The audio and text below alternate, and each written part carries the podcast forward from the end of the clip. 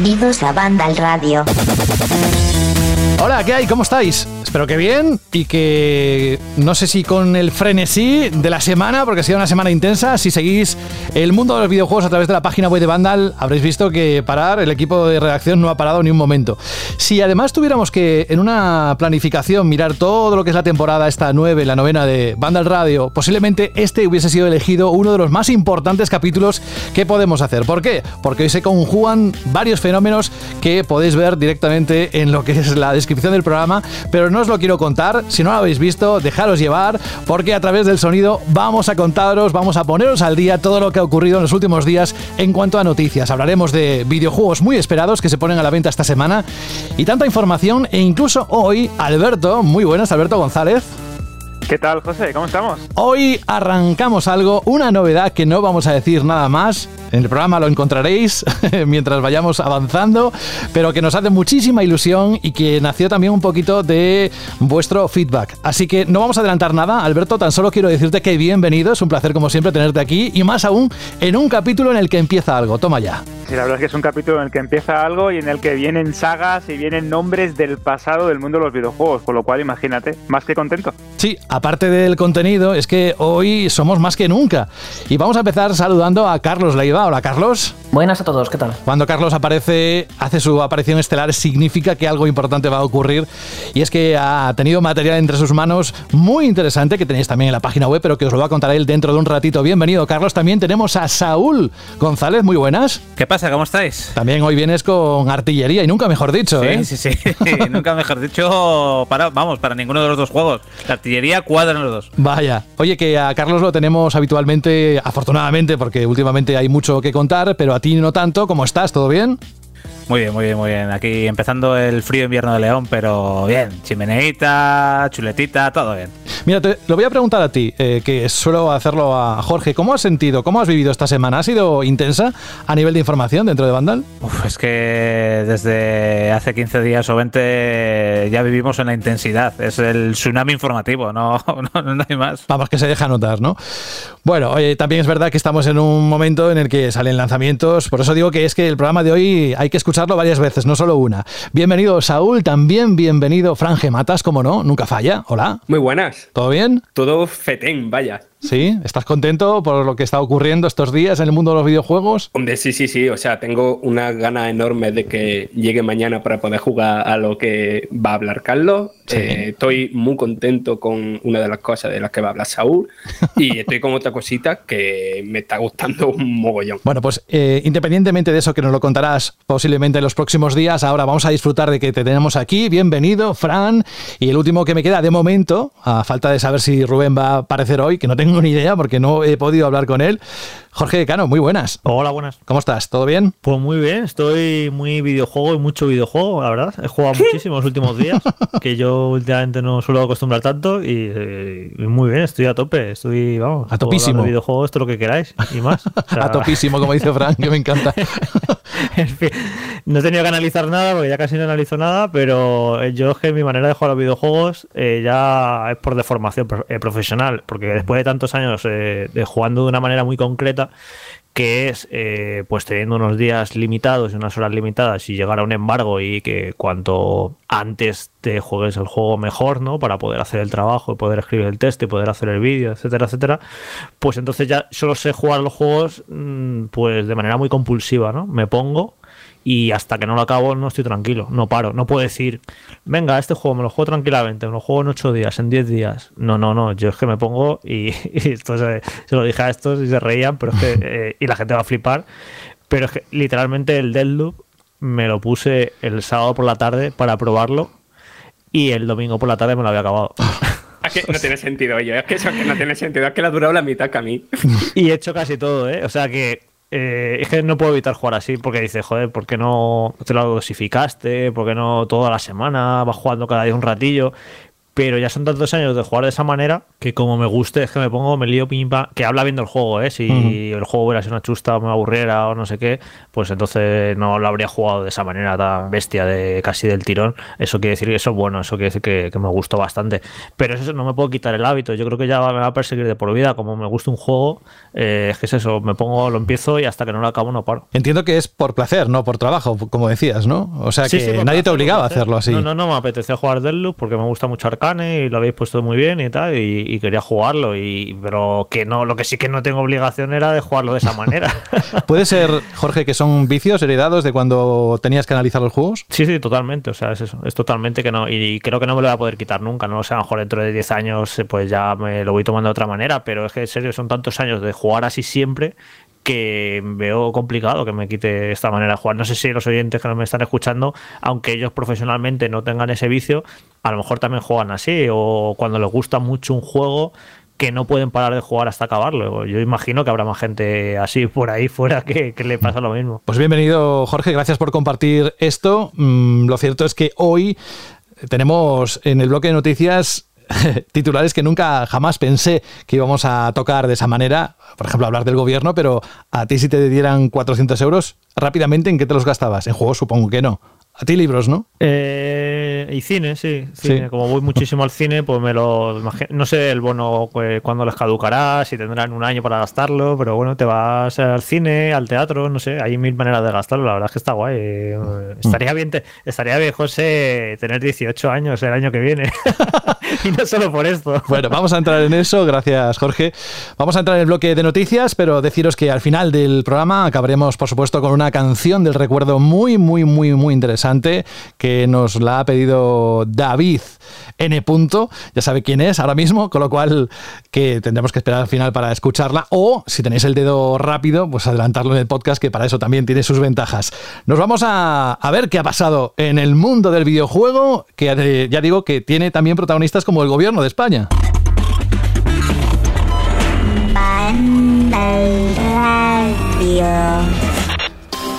Aunque lo toca de forma tangencial, ¿eh? quiero decir. La noticia es que, supongo que ya lo sabéis, pero lo vamos a, repasar para que dé pie a, comentar dentro de la reacción. Pedro Sánchez, presidente del gobierno, por eso digo que nunca me hubiese imaginado hablar de Pedro Sánchez, pero bueno, el, presidente ha anunciado este mismo miércoles desde Eslovenia, durante la cumbre Unión Europea-Balcanes Occidentales, que el Ejecutivo de Coalición incluirá en los presupuestos un bono cultural de 400 euros para los jóvenes que cumplan 18 años en 2022. Que si además este tema lo tocamos porque que en otros países como Francia eh, había generado algo de polémica, pero vamos luego con eso. Según Sánchez, son 400 euros para la compra de libros o para el consumo de cualquier tipo de actividad artística escénica, como pueden ser el teatro, el cine, la danza, la música. Y claro, esto generó pues algún tipo de duda. Ahí dentro de lo que ha dicho, ¿entrarán los videojuegos? Pues Prácticamente hace unas horas el Ministerio de Cultura ha matizado la información y dice que este bono cultural también se podrá gastar en videojuegos. España, que prepara así una medida similar a la que vimos en países como Francia o Italia, considera esta manera una vía de apoyar la industria cultural. Entre las cifras que maneja el gobierno aseguran que unos 488.000 jóvenes son los que podrán adquirir esta ayuda. En total, el bono cultural tendrá un coste de 190 millones de euros y quedará incluido dentro de los presupuestos generales del Estado. Y aquí, evidentemente, abro el micro, lo amplifico, quiero saber vuestras reflexiones, qué pensáis. ¿Quién se atreve el primero? Va. Yo voy a decir una cosa para poner en contexto que me parece, que me parece divertido la, polémica que se formó en su día que pusimos hace unas semanas, eh, bueno, unos meses ya, eh, la noticia de que este bono cultural en Francia casi, no recuerdo el porcentaje, pero en un porcentaje altísimo la gente joven se lo había gastado en, comprar manga y, cómics. Esto también hay que tener en cuenta, eh, que lo sepa, que en Francia hay una cultura al respecto sobre el manga y sobre el anime y sobre el propio cómic que es mucho mayor que, en España el, consumo de ese tipo de productos. Así que no me sorprendió demasiado sí me pareció como interesante no pero no me sorprendió demasiado. Y de hecho pusimos la noticia en Mandal Random y la noticia la titulamos eh, que ese bono cultural pues la gente se lo había gastado en, manga y cómics. Porque nos parecía un dato interesante ¿no? y curioso. Y, y fue muy divertido porque la gente se enfadó mucho en Twitter porque pensaban que estábamos insinuando que estaba mal gastado el bono en cómics y manga, cuando el titular ni la noticia, si te lo leías, en ningún caso insinuábamos eso, simplemente lo destacábamos porque, no, eh, era el dato era relevante y era, de hecho, el, mayor gasto era en eso. Y era en plan, mira, pues en Francia la, la cultura que tienen de manga y cómics es que se gasta en el bono cultural en esto, pero no era en ningún caso criticarlo, ni mucho menos. Está, era, me, me pareció muy divertido todo esto, porque estaba, el mal estaba en la mirada de quien lo, estaba leyendo, ese, titular, porque no estábamos insinuando absolutamente nada.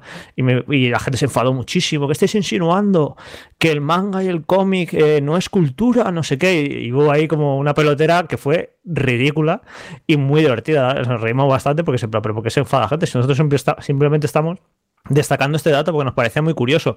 Y anoche cuando vi que el bono cultural este en España se va a poder gastar en videojuegos, dije, bueno, ya verás, mañana se va a liar porque quizá hay mucha gente que considera que el videojuego no es cultura. Ya sabéis este eterno debate eh, de si el videojuego es arte o no es arte, que bueno, hay diferentes tipos de discusiones y posturas, creo que está un poco superado, pero ya vamos al debate de si el videojuego es cultura o no es cultura, que evidentemente que es cultura.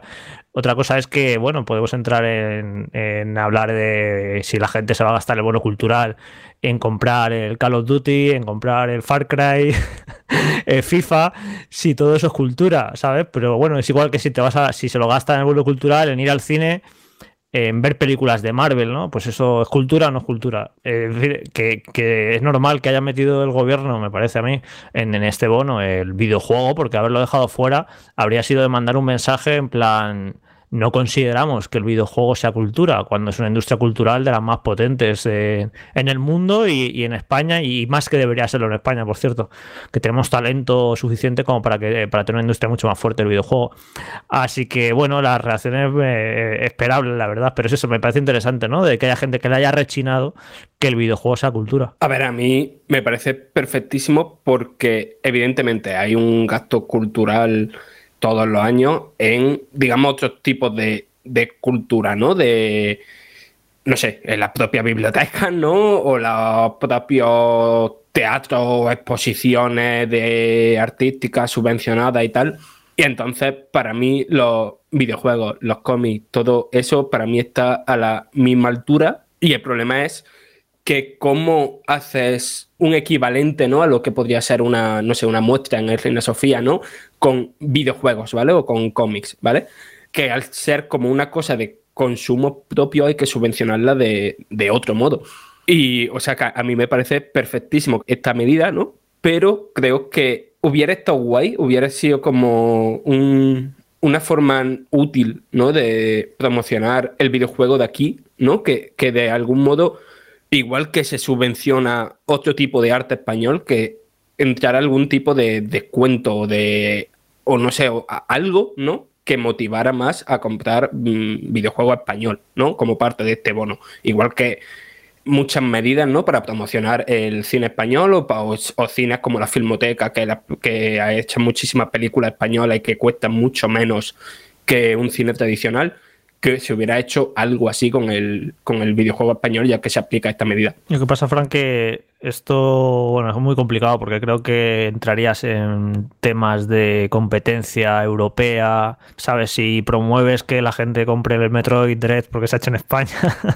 Sí, sí, es cierto es, que es complicado, es complicado hacerlo, pero sí, la verdad es que, que estaría bien incluso eso, que, que, la gente hubiera como algún tipo de incentivo para que incluso eh, se, se gastara en videojuegos hechos en España. Es, es curioso esta, esta medida porque eh, en Francia funcionó muy bien y se recibe con los brazos abiertos y sobre todo eh, libreros, eh, personas que tienen relación con el, con el tema de museos, organizadores de festivales, de conciertos, etcétera, etcétera. Porque todo el mundo piensa automáticamente en cultura y se le viene a la cabeza un libro o incluso una película, pero hay muchas formas de, de cultura y hay muchos métodos a la hora de, de, poder disfrutarla de ella, ¿no? Es decir, podemos hablar de visitar un museo, de um, disfrutar de un buen concierto o de incluso en este caso, ¿no? Pues eh, como en el, en el caso de Francia, ¿no? De acceder a, a, manga.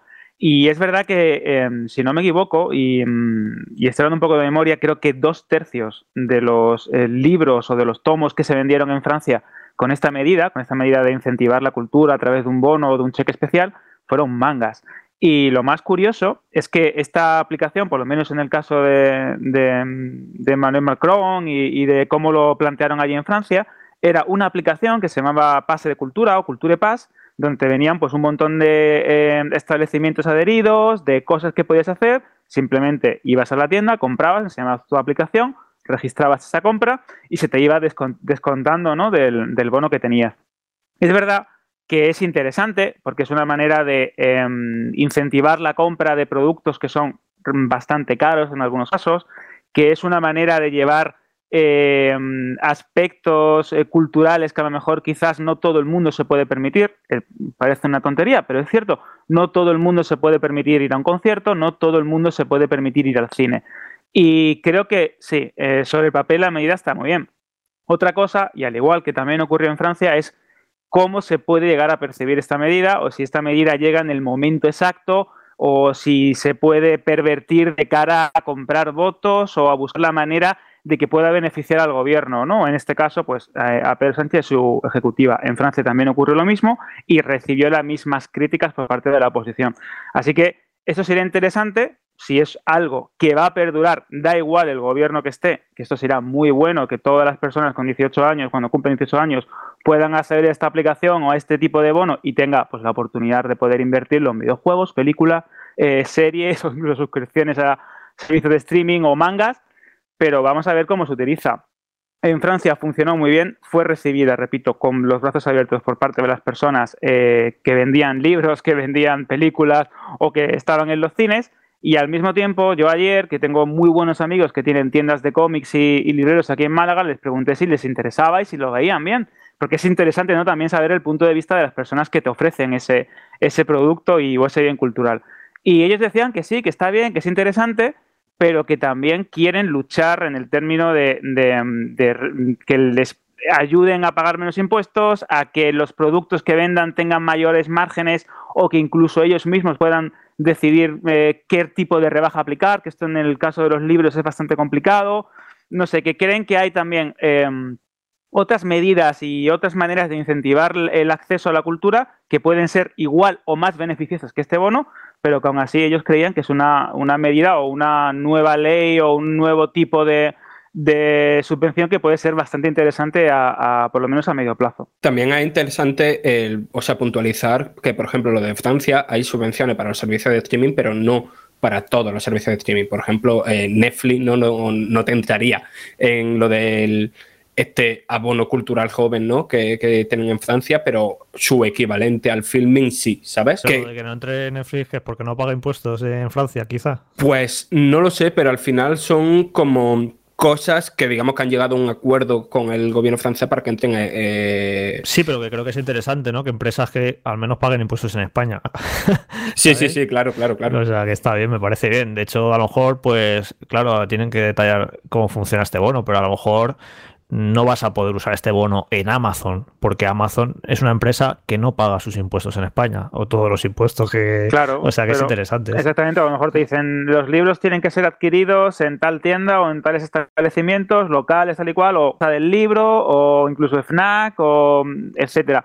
Eso también va a ser interesante porque aquí también se pueden generar incluso quejas ¿no? de las propias personas que se dedican a, a este negocio. Porque a lo mejor tu librería del barrio no puede entrar, por lo que sea, ¿no? Pongo un ejemplo ficticio pero sí te lo puedes comprar en el corte inglés o en la casa del libro o en, FNAC.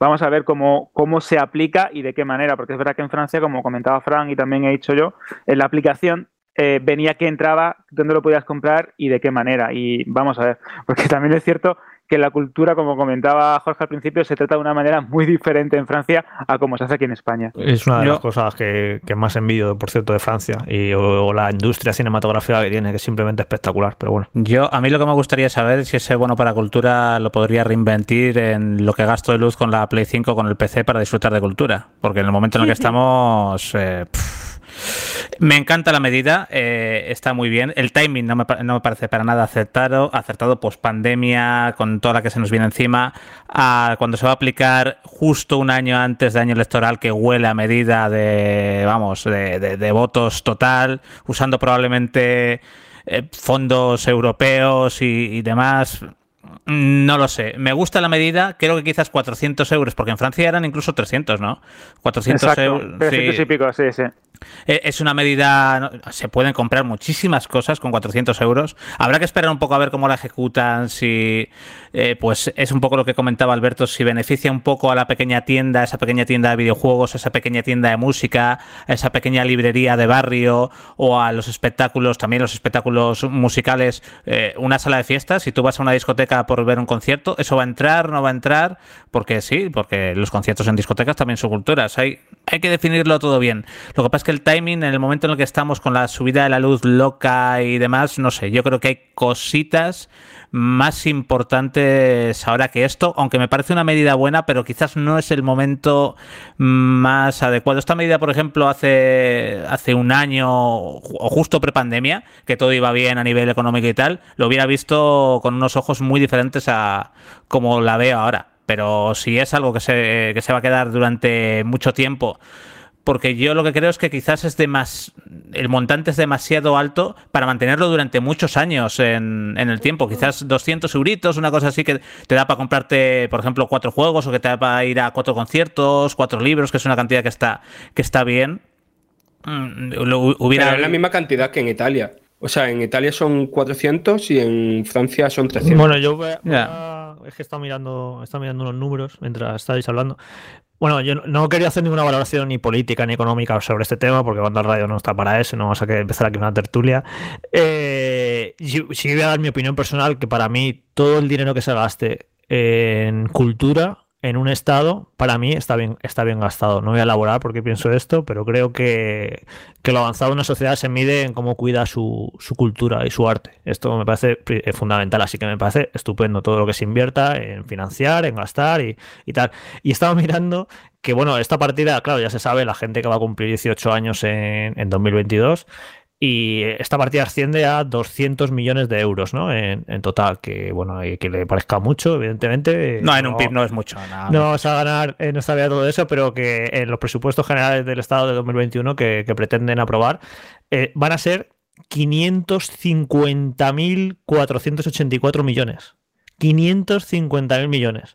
Pues de estos 550.000 millones 484.000, 200 van a ser para esto. O sea, es algo ínfimo y mínimo que está dando mucho que hablar porque es curioso y llamativo, pero que, vamos, en, la partida de presupuestos es algo, eh, una cantidad ridícula y que me parece, vamos, me parece interesante. Y lo de sobre, sobre, si es el momento o no, es que en España nunca es el momento, porque llevamos en crisis desde 2008 en, ningún, ningún momento es bueno. En España llevamos ya más de una década que vivimos en perpetua crisis. O sea que, que si no, no lo hacen nunca. Yo creo que, bueno, pues imagino que, esto habrá venido por el tema de todas las ayudas europeas y tal, y, que ahora es un momento para poder hacerlo y se ha hecho y ojalá se quede, vamos. Ya que acaba de conectarse Dani Paredes, muy buenas. Hola, ¿qué tal? Oye, ya que estamos metidos en harina, ¿qué te parece este bono de 400 euros para promover la cultura? Pues eh, no estoy seguramente tan informado como vosotros, pero bueno, estaba escuchándoos un poquito y estoy bastante de acuerdo con lo que decía Jorge, que todo lo que sea invertir en cultura me parece más que positivo. Eh, me parece, la verdad es que la cantidad me parece bastante alta más que suficiente mm, para una medida bastante novedosa, creo, en nuestro país. Y yo lo que pensaba cuando, cuando me enteré de esto es, ostras, qué bien me hubiera venido a mí cuando yo era un chaval y yo quería acceder a un montón de cosas que me hubieran gustado y no me lo podía permitir porque no tenía dinero, no tenía trabajo. Y al final, en nuestro país, sabéis en general lo normalizada que está la piratería, en gran parte por eso. Así que me parece una medida excelente para evitar este tipo de cosas, seguir apoyando a que la cultura crezca y dándole acceso a la gente que de verdad la necesita, va a disfrutar y que son el futuro. Entonces, mm, vamos, eh, notición para mí. Gracias, Dani. Mm, yo creo que, no sé, no te quiero influir, Alberto, pero quizás, quizás podría ser el motivo de la pregunta Shirley para los próximos días. No, no me respondas, no me respondas. Ya lo dejo ahí, ya me dirás al final si ha sido o no esa la elegida. Vamos a avanzar en el bloque de noticias. Nos vamos con algo que también ha levantado polémica. Por un lado, por la filtración. Y es que ya se había filtrado que Ubisoft eh, tenía entre manos este juego. Al final se ha hecho el anuncio oficial esta misma semana. Ghost Recon Frontline es la próxima entrega de la saga de disparos multijugador de la compañía francesa. En esta ocasión hablamos de un título PvP para 100 jugadores que optará por el modelo free to play y estará disponible para Xbox Series XS, Xbox One, PlayStation 5, 4, Stadia, Luna y Windows PC en Ubisoft Connect. Tendrá juego cruzado completo disponible desde el lanzamiento. El desarrollo corre a cargo de Ubisoft Bucarest, que han trabajado en títulos como Ghost Recon Wildlands y Ghost Recon Breakpoint. También hemos conocido qué otros regalos recibirán los usuarios con motivo del 20 aniversario de la franquicia. Hay toda la información en la página web de Vandal, entre otras la de los detalles sobre la beta que se inicia del 14 al 21 de octubre. Y decía polémica porque precisamente, al igual que ocurrió con el ex Defiant, el Tom Clancy's ex Defiant, pues eh, en aquel momento no convenció a los usuarios cuando se presentó en ese, en ese mismo instante. Pues parece que la maldición de ese juego se ha repetido en Ghost Recon Frontline. En cuanto se ha presentado, comentarios en las redes tipo es el vigésimo aniversario de la serie, no podríais habernos decepcionado más o por ejemplo las IP de Tom Clancy solían ser historias intrigantes, ahora tenemos mundos abiertos y multijugadores que nadie ha pedido. Y el último, Ubisoft. Dice un usuario, ¿hay alguna microtransacción por la que pueda pagar que los haga finalmente lanzar un juego para un solo jugador? ¿Eh? ¿Habría alguna microtransacción? Pues ahí está la noticia con polémica servida. Esperamos vuestras reflexiones. ¿Qué os parece?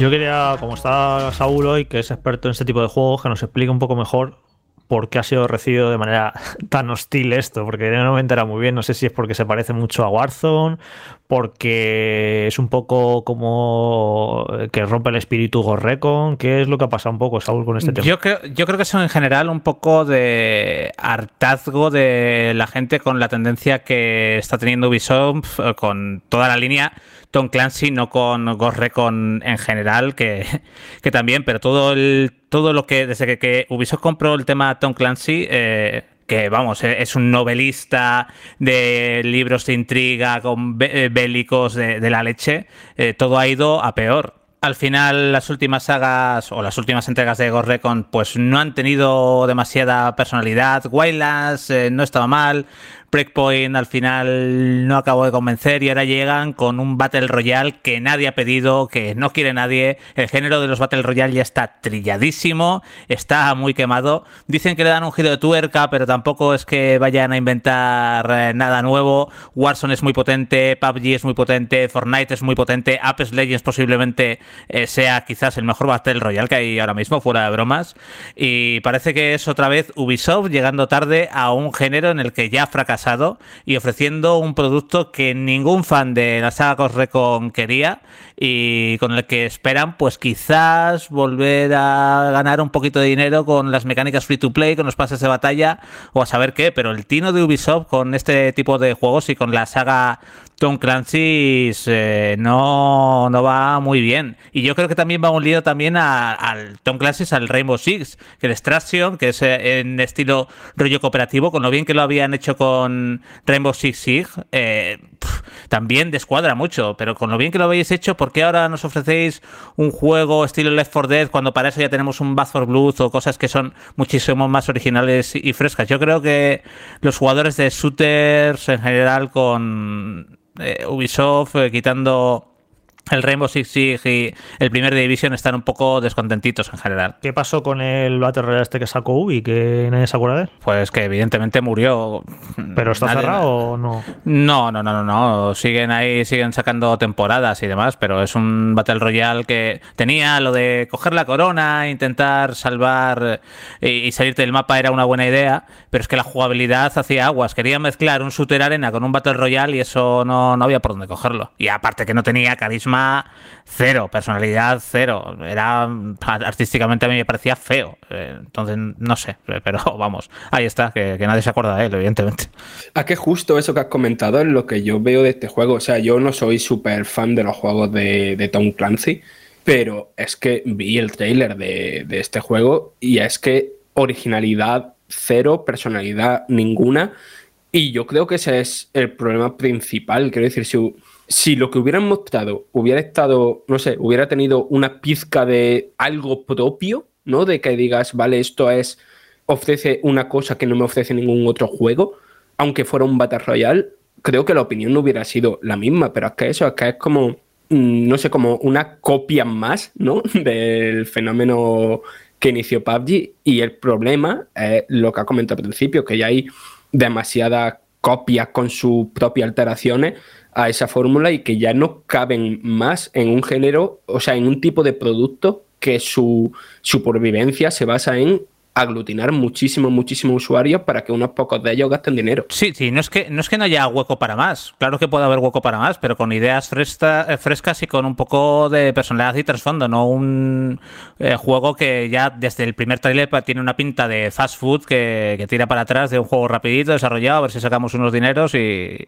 y, a otra cosa mariposa. Es que no, es que no, es que no le veo nada, nada de carismático ni nada especial.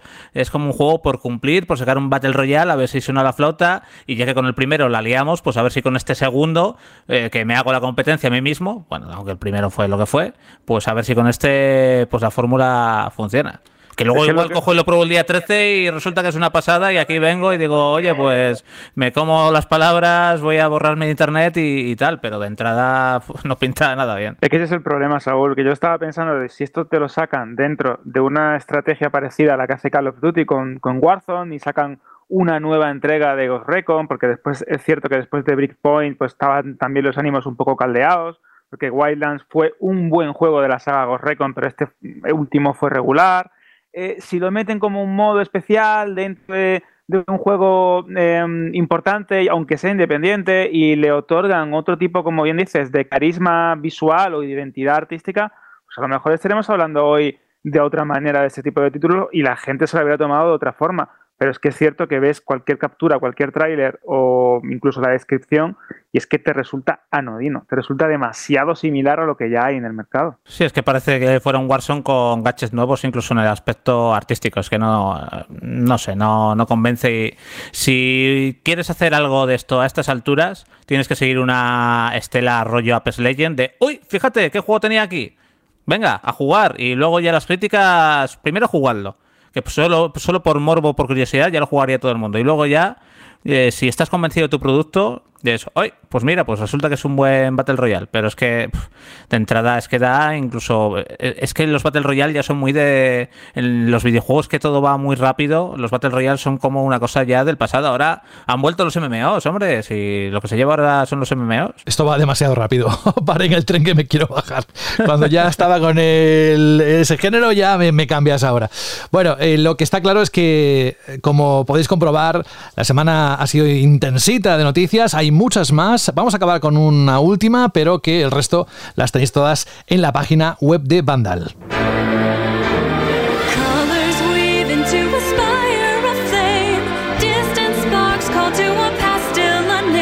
Lo dijo Nintendo precisamente en ese Nintendo Direct que hablamos hace unos programas.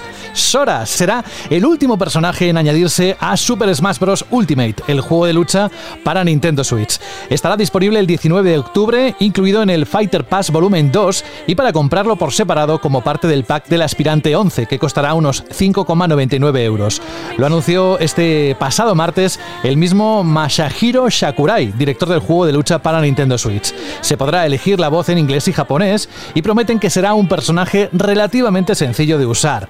Destaca en los ataques aéreos y tiene un salto adicional que le otorga mucha altura. Es muy ligero, más que Link Niño y Canela, por lo que se puede lanzar fácilmente. Sakurai ha desvelado que Sora fue el personaje más votado en una encuesta que Nintendo realizó antes del lanzamiento de Super Smash Bros. para Wii U y Nintendo 3DS. El dato no se había desvelado hasta ahora para evitar que los fans presionaran a las compañías para que incluyeran a este u otros personajes. Y relacionado con esto, acabamos con otra noticia de la saga Kingdom Hearts. Coincidiendo con esa presentación de Sora como último personaje de Super Smash Bros. Ultimate, Nintendo España acaba de anunciar que la saga Kingdom Hearts llegará por fin a Switch, aunque no de la forma que se esperaba. Lo que se podrá jugar en la híbrida será una cloud versión de Kingdom Hearts HD 1.5 más 2.5 Remix, Kingdom Hearts HD 2.8 Final Chapter Prologue y Kingdom Hearts 3 Remind, lo que significa que no serán juegos ejecutados en la propia consola, sino que se jugarán en ella, como sabéis, mediante tecnología de retransmisión en la nube. De momento no se ha confirmado ni su fecha de lanzamiento ni el precio que tendrán estos tres juegos en la eShop, aunque eso sí, se ha dado a entender que llegarán cada uno por separado en su propia cloud versión. La música de fondo, vamos, que cualquier comentario que se haga va a quedar bien. ¿Quién se atreve? ¿Opiniones, reflexiones al respecto? A ver, pues si nadie empieza, pues empiezo yo mismo. Y si no dejamos la música, ¿eh? Tú verás. Dale, Fran. A ver, eh, voy a empezar por lo último que has comentado. Me parece feo, o sea, me parece muy feo. Entiendo que a lo mejor Kingdom Hearts 3, pues a lo mejor sí requiere muchísimo, muchísimo trabajo extra eh, hacer una versión propia para Switch. Pero que ese 1.5 más 2.5 y ese 2.8 no se puedan meter en Switch, eh, o sea, es mentira. O sea, no. E, e, esos juegos sí pueden andar en el hardware de Switch, aunque, aunque haya que, no sé, bajar resolución, tal, no sé qué. Pero sí se pueden meter en, en la consola y me parece feo que una saga tan, tan, tan, tan querida se le dé este, se le dé este tratamiento. Que de hecho, Fran, el, 1.5 y 2. no sé qué ya salieron en PlayStation 3. Es cierto que estas versiones incluían alguna cosa más. Pero sí, sí, es totalmente. No es que no Switch no pueda, sino simplemente que no nos da la gana. Que no nos da la gana hacer el esfuerzo. Es que no dejan de ser juegos de PlayStation 2 y PSP. O sea, incluso uno de Nintendo 3DS que también hay por ahí. O sea, es un poco absurdo y sobre todo por el tema de que al final el atractivo de, Switch, mm, de, muchos de estos ports multiplataformas, de comprártelo en Switch, es de tenerlo, de poderlo jugar en portátil, llevártelo a cualquier parte y jugar esos juegos en tu pantalla de tal. Y ahora ya te impiden eso porque tienes que estar conectado a una buena, o sea, tienes que tener un buen internet para poderlos jugar en condiciones, a mí por lo pronto me quita absolutamente cualquier tipo de interés en adquirirlos. Que si me hubiesen dicho versiones nativas, lo mismo hasta me lo habría planteado y me los hubiese comprado por quinta o sexta vez ya pero así no, o sea, es que aparte es que es ridículo, e incluso el Kingdom Hearts 3, ¿qué decís? Que vale, que requeriría más trabajo y tal, se puede, estoy convencido que ese juego se puede hacer un port decente y es que no quieren, o sea, han dicho vamos a sacarlo todo, todo ahí y nos quitamos de problemas. Pero bueno, ellos sabrán, ya veremos si eso vende o no. Pero vamos, desde luego el atractivo de Switch es tener mm, todos estos juegos en portátil y ahora te lo quitan, entonces para, para que lo. o sea, mucha gente lo jugará en la tele, pero el resto, ¿para qué lo queremos? Es que el tema es en plan. Yo me imagino Square, ¿no? Que habrá dicho, a ver, eh, vamos a echar cuentas. ¿Cuánto nos cuesta aportar esto a Switch? Eh, hay que coger un equipo y que porté porque yo estuve viendo y algunos de esos eh, juegos de la versión de Play 4 eh, van en un Real Engine 4. O sea, hay un, hay un trabajo, ¿vale? No, no, es, no pensemos tampoco que es sencillo, pero ya lo que también habla contigo, Carlos, que una vez que está portado a, Play 4, no es muy mismo portar de Play 3, que, tiene una arquitectura rarísima, que portar ya desde Play 4. De hecho, estos recopilatorios han salido en PC. O sea, se han salido en PC quiere decir que ya tiene un código fuente más o menos normal, ¿vale? Entonces escogerá un equipo y pagarle que te lo porte a Switch y que reduzca lo que tenga que reducir en resolución, lo que sea, para que funcionen bien. Y eso vale es dinero. Pero no me creo que no le merezca la pena eh, lo que van a, lo que pueden llegar a vender, eh, porque no sé, si sacan un recopilatorio en físico para Switch, que incluya el 1, eh, todos los juegos del 1.5 y el 2, que es un poco la saga hasta, hasta el 3, con un montón de juegos. Esto lo sacas en físico, en Switch, en una edición así un poco cuidadita y tal. ¿En serio no va a vender las suficientes unidades para que te compense eh, pagar a un estudio para que te haga ese port, yo es que me, sorprende, vamos, que no, que no les compense. No te digo que se vayan a forrar, ¿vale? No digo que se vayan a hacer millonarios, pero no creo que vayan a perder dinero ya simplemente de, cara a su imagen, de como compañía, de no quedar como, como están quedando de mal, pues eh, no sé, a mí me alucina que no, que no les compense sacarlos en, en, nativo, en Switch, y, lo, y recurran a esto de la nube que es súper vago, no sé. Son estas cosas comercialmente que a veces que no se nos escapan a nosotros. A lo mejor luego, eh, si, claro, nunca lo vamos a saber, los motivos verdaderos. A lo mejor luego te explica alguien de Square con los números en una pizarra, con un PowerPoint, y te dice, mira, tío, esto no se puede hacer porque va a costar tanto. O te dice, vale, vale, tío, pues tenéis razón, pero de cara al consumidor que somos nosotros, eh, no sé, es como inexplicable. Es que yo creo que sí que lo petaría muchísimo, no en plan de recuperar costes, sino de petarlo una barbaridad, porque no sé si lo hemos visto la semana pasada de lo bastante que lo ha petado la versión para Switch de Dragon Ball Z Kakarot, ¿no? Que es un juego, evidentemente, a ver, que tiene muchísimos fans Dragon Ball, evidentemente, pero un recopilatorio de Kingdom Hearts es mucho más atractivo. Y al final hay mucho usuario de Switch que ha oído hablar de la saga y que a lo mejor no lo ha jugado, o que, o que a lo mejor solo jugó los de PlayStation 2 y no ha jugado todo lo que ha venido después. Yo creo que, que sí, que lo hubiera petado una barbaridad si en vez de esta cloud version hubiera sido, no sé, algo más consistente.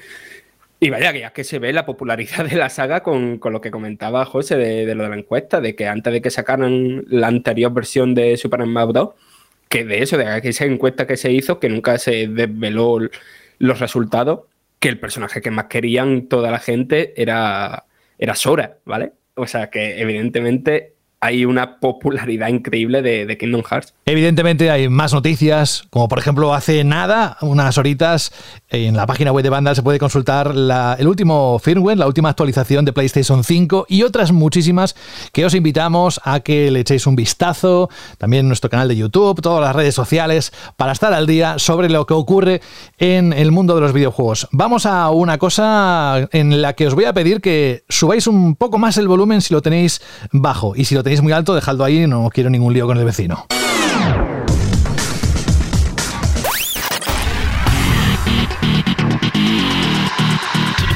No podía ser de otra forma. Fijaos que esta sintonía molona, cada vez que la escuchéis significa que Alberto va a venir a contaros algo cada mes, porque, mira, la verdad es que tuvo una idea brillante, dijo, oye, esto que hablamos a veces de cine, de, series, ¿por qué no hacemos algo, un huequecito, ni que sea una vez al mes? Y es lo que vamos a hacer aquí en Banda Radio, Alberto. Exacto, queremos dar un poco de presencia a Banda Random, vuestra sección de cine, series eh, y cultura digital, ¿no? En Vandal pues con una pequeña píldora, un pequeño flash donde vamos a destacar las novedades de cine, de series y todas las plataformas del mundo del streaming. Siempre vamos a intentar seleccionar lo más interesante que se estrena o aquello que creemos que puede merecer la pena. Eso es. Y como el movimiento se demuestra andando... Comenzamos con el primero de todos, la primera noticia. Algo se acerca. Más oferta. Ha sido increíble. ¿Qué es lo que viene, Alberto? Pues viene la gran esperada de las plataformas de streaming HBO Max que llega a España el próximo 26 de octubre. Es decir, hablamos del servicio de vídeo bajo demanda más importante de Warner, el que va a sustituir a HBO España, la actual aplicación, y llega con nuevas series, películas, muchas más producciones originales, las sagas y las licencias más queridas, ya sabéis, Harry Potter, Señor de los Anillos, etcétera, etcétera y ojo a esto, José, que esto te va a encantar, un aumento de calidad de imagen y sonido, es decir, 4K hombre, y Dolby Atmos. Esto hombre. es importantísimo. Pero lo mejor no es eso. Esto va a sonar un poco teletienda porque, atentos a esto, se ofrece por el mismo precio, 8,99 euros al mes. Tenéis más información en banda random, pero ojo a esto, viene muy, muy fuerte la plataforma. ¿eh? ¿Cuándo es el lanzamiento? 26 de octubre. Venga, decir, pues. Ya. Ya, está a la vuelta de la esquina. Nos vamos de HBO Max, que está a punto de llegar a nuestro país, y nos desplazamos a otra plataforma de streaming, que es Amazon Prime Video.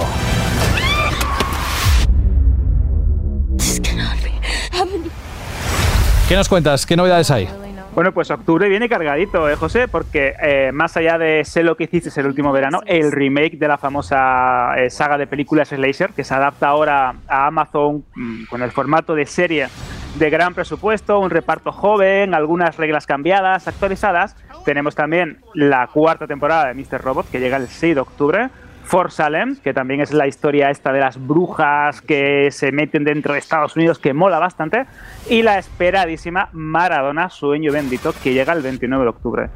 Pero si sois aficionados al cine, atentos porque llega la nueva película de David Lowery, el creador de A Ghost Story, uno de, las, mmm, de los éxitos ¿no? del cine independiente, que se llama El Caballero Verde, que está basada en la popular historia de caballeros medievales, etcétera, etcétera. Eh, ojo, porque puede ser, es, no, puede ser, no, es una de las mejores películas del año. Se estrena el 28 de octubre en Amazon Prime Video y cuenta con un reparto espectacular. Death Patel, Alicia Vikander, etcétera, etcétera. Pero es que junto al Caballero Verde tendremos un montón de películas de terror producidas por Muy buenas, House. sí. Que hay, ojito con esto también, porque si os gusta el eh, haceros la típica eh, el maratón ¿no? de Halloween, aquí tenéis para elegir. Pero es que también tenemos un documental centrado en Justin Bieber, que a ti te encanta, José. ¿Y esto lo produce también Blumhouse? no. es igual de terrorífico, ¿no? Nos vamos a Netflix. 911, this is emergency operator 625. I have a woman who's been abducted. ¿Qué pintaza tiene esta peli? Es una película, es un remake de una cinta danesa. Hablamos de Culpable, una película con Jay Gyllenhaal y que de hecho tiene un guion del responsable de True Detective, eh, Nick Pizzolato. Y es la historia de un hombre en un call center de emergencias que recibe una llamada muy misteriosa. Y al igual que Locke, la película de Tom Hardy, tiene que ir descifrando a través de llamadas eh, qué ocurre, qué está pasando, cómo puede ayudar a esa persona que le ha llamado desesperada. Es una verdadera genialidad. Está disponible desde el 1 de octubre eh, en Netflix y os recomiendo que la veáis. Pero ojo que también Netflix trae bastante mandanguita, como diría Jorge, a finales de mes. ¿eh? Si vamos con el ejército de los ladrones. Ready, set, and ¿Qué nos cuentas de esta precuela, no? Exactamente, esto es muy curioso porque Netflix ha apostado por ese macro universo o universo cinematográfico basado en la película de Zack Snyder, El Ejército de los Muertos, esta de los zombies en Las Vegas. Y esta es la precuela que nos va a contar un poquito más de uno de los protagonistas y cómo se acabó convirtiendo en el mejor ladrón de cajas fuertes. Esto es para que os hagáis una idea un poco como Ocean Eleven, ¿no? La película de George Clooney, pero con menos zombies y un poquito más de atracos, porque es verdad que la película original, pues cambiaba un poco los elementos. Se estrena el 29 de octubre y como os podéis esperar de Netflix, mucho presupuesto, un reparto increíble y una calidad de imagen y de sonido pues bastante decente.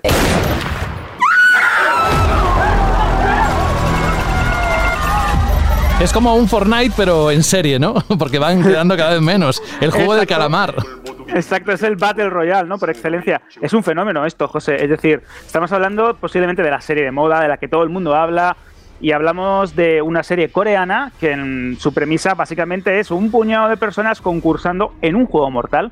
Y bueno, no os queremos reventar nada, pero en Vandal Random tenéis un montón de especiales, uno explicando por qué esto se ha convertido en un fenómeno, noticias de que incluso han llegado a literalmente petar los servidores en Corea del Sur porque el tráfico y la demanda es increíble. Y aparte tenemos uno, que esto os recomiendo bastante cuando veáis la serie, en el que explicamos el final y en el que empezamos ya a soltar teorías para la segunda temporada. Yo creo que es la serie ideal para verla, comentarla con los amigos y teorizar hasta que os aburráis, porque mm, tiene bastante ficha, ¿eh? Sí, sí, y de esas series que cuando acabas de verla te vas a, a Vandal Random para ver todo lo que explicas ahí, ¿no? El final, etcétera. Bueno, de este juego de calamar, si os parece demasiado agresivo, gore, etcétera, porque tiene de todo, desde luego, nos vamos a una plataforma un poco más blanca, porque ahí podemos encontrar, por ejemplo, esto. Me llamo Guy. Me lo pasé como un niño, Alberto, en el cine, ¿eh? Es que es divertidísima. Estamos hablando de la última gran película de Ryan Reynolds, Free Guy, este, este homenaje al mundo de los videojuegos y a los NPC, esos personajes que están ahí rondando por los universos y los mundos abiertos que nunca sabemos qué están haciendo. Bueno, pues esta película, que ha sido uno de los pelotazos de Disney y Fox en, en cines, se estrena gratuitamente, repetimos esto, gratuitamente, el 13 de octubre en Disney Plus. Y aparte de ella, tenemos Viuda Negra, la nueva serie de Taika Waititi. Tenemos también la nueva temporada de Anatomía de Grey, que se estrena el 27 de octubre. Libros de sangre para los aficionados al terror. Ojo a esto, basada en una de las novelas de Cliff Baker, que se estrena el 29 de octubre. Y bueno, pues también tenemos un especial de Lego Star Wars. Tengo que decirlo, José, ¿sabes Ay, que me ay, encanta? claro, claro, no, no, no podía faltar, desde luego. No podía faltar el docu-reality de, mm, eh, de Amelio Show, basada en la famosa TikToker, esta que ha sido un fenómeno en la red social de moda, otra vez.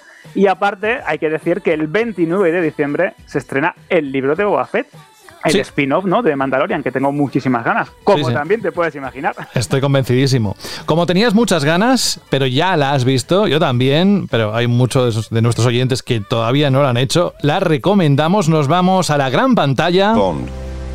James Bond. Sin tiempo para morir. Peliculazo. Alberto. Es increíble. Eh, estamos hablando de la despedida de Daniel Craig como el personaje de James Bond, cerrando así una etapa que se inició con Casino Royale, con una historia que creo que cierra muy bien para la gente 007, que tiene momentos muy épicos y que es de esas películas que gusta ver en el cine. Ya no solo por lo espectacular que es, porque lo es. Hay persecuciones, tiroteos, Cary Fukunaga, que es el director, sabe muy bien ¿no? dónde poner la cámara. Hay alguna secuencia, de verdad, José, que lo hemos comentado, que Mm. impacta bastante Sí. en pantalla grande y que aparte creo que es de esas películas que estábamos esperando, ¿no? Después de un año de streaming, de cines cerrados, creo que ha sido ideal y el momento ha sido el perfecto. Hay que verla. La película dura 165 minutos, 167 Exacto, minutos. dos horas 40, que se dice pronto. Es el broche de oro de- del actor, mm, de una, una serie de películas buenísimas, yo creo de las mejores de James Bond. Y después, como tú bien dices, de tanto tiempo esperando, retraso tras retraso, al final se estrena en la gran pantalla. Creednos, es la mejor manera de disfrutar de este último peliculón de la saga Bond. Y terminamos con una obra no menos épica, Dune. Alberto. Exacto, la adaptación de la novela de Frank Herbert que se estrenó a principios de septiembre y que, gracias a Dios, está siendo un auténtico éxito de taquilla. Ya ha superado la barrera de los 100 millones de, dólares recaudados y esto nos abre la puerta a que esa hipotética segunda parte que había prometido Denis Villeneuve y Warner, si esto funcionaba, llegue. Hay que recordar que este número de los 100 millones de dólares es bastante importante porque eh, no se ha estrenado ni en China ni en Estados Unidos todavía. Y si ya llevamos esa cifra de recaudación, eh, vamos a ver la historia completa y creo que merece la pena. Es una película muy buena, también tenéis crítica, igual que Sin Tiempo para Morir en, en Banda Random, e incluso un reportaje que se lo pasé a José explicando todo el universo de esta saga, que es impresionante. Y hay que destacar también que no solo vamos a tener una película y quizás una segunda parte, sino es que en HBO Max, la plataforma que estábamos comentando al principio, tendremos también una serie. Bueno, pues terminamos con Dune. Es una sección, insistimos, que sobre todo lo que queremos es despertar esa curiosidad. Si os gustan las series, el cine, las plataformas de streaming, hace años, cuántas veces queríamos que Netflix llegara a nuestro país y mirad todo lo que tenemos, se suma una más dentro de unas semanas. En fin, que cada mes, una vez al mes, aquí en Banda al Radio tendremos ese punto de contacto con lo que nos traiga Alberto, que además el guion lo hace él. Es un tío estupendo para saber todo lo que tiene que ver con el séptimo arte, con las series. Yo sí me tengo que informar, ya lo habéis visto, lo hace enseguida, me pone al día. En fin, y si queréis más información, en este caso, la sección de la página web Vandal Random, donde hay de todo, Alberto. Exacto, todo lo que queráis sobre el mundo del cine, las series, el streaming y el séptimo arte. Y aparte también un poco de cultura nerd, ¿no? O digital, que también viene bien para reírse un poco, que también hace falta. Alberto, muchísimas gracias y continuamos con el programa. No te vayas muy lejos, ¿eh? Radio.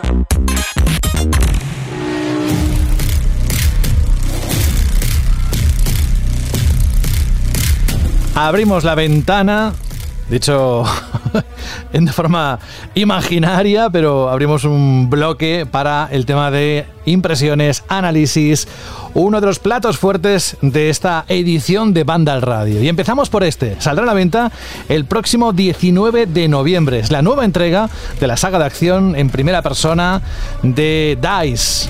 Hablando ni más ni menos que de Battlefield 2042, en el que Saúl hoy nos va a contar sus impresiones sobre este esperadísimo juego. Saúl, ¿qué tenemos que saber de él?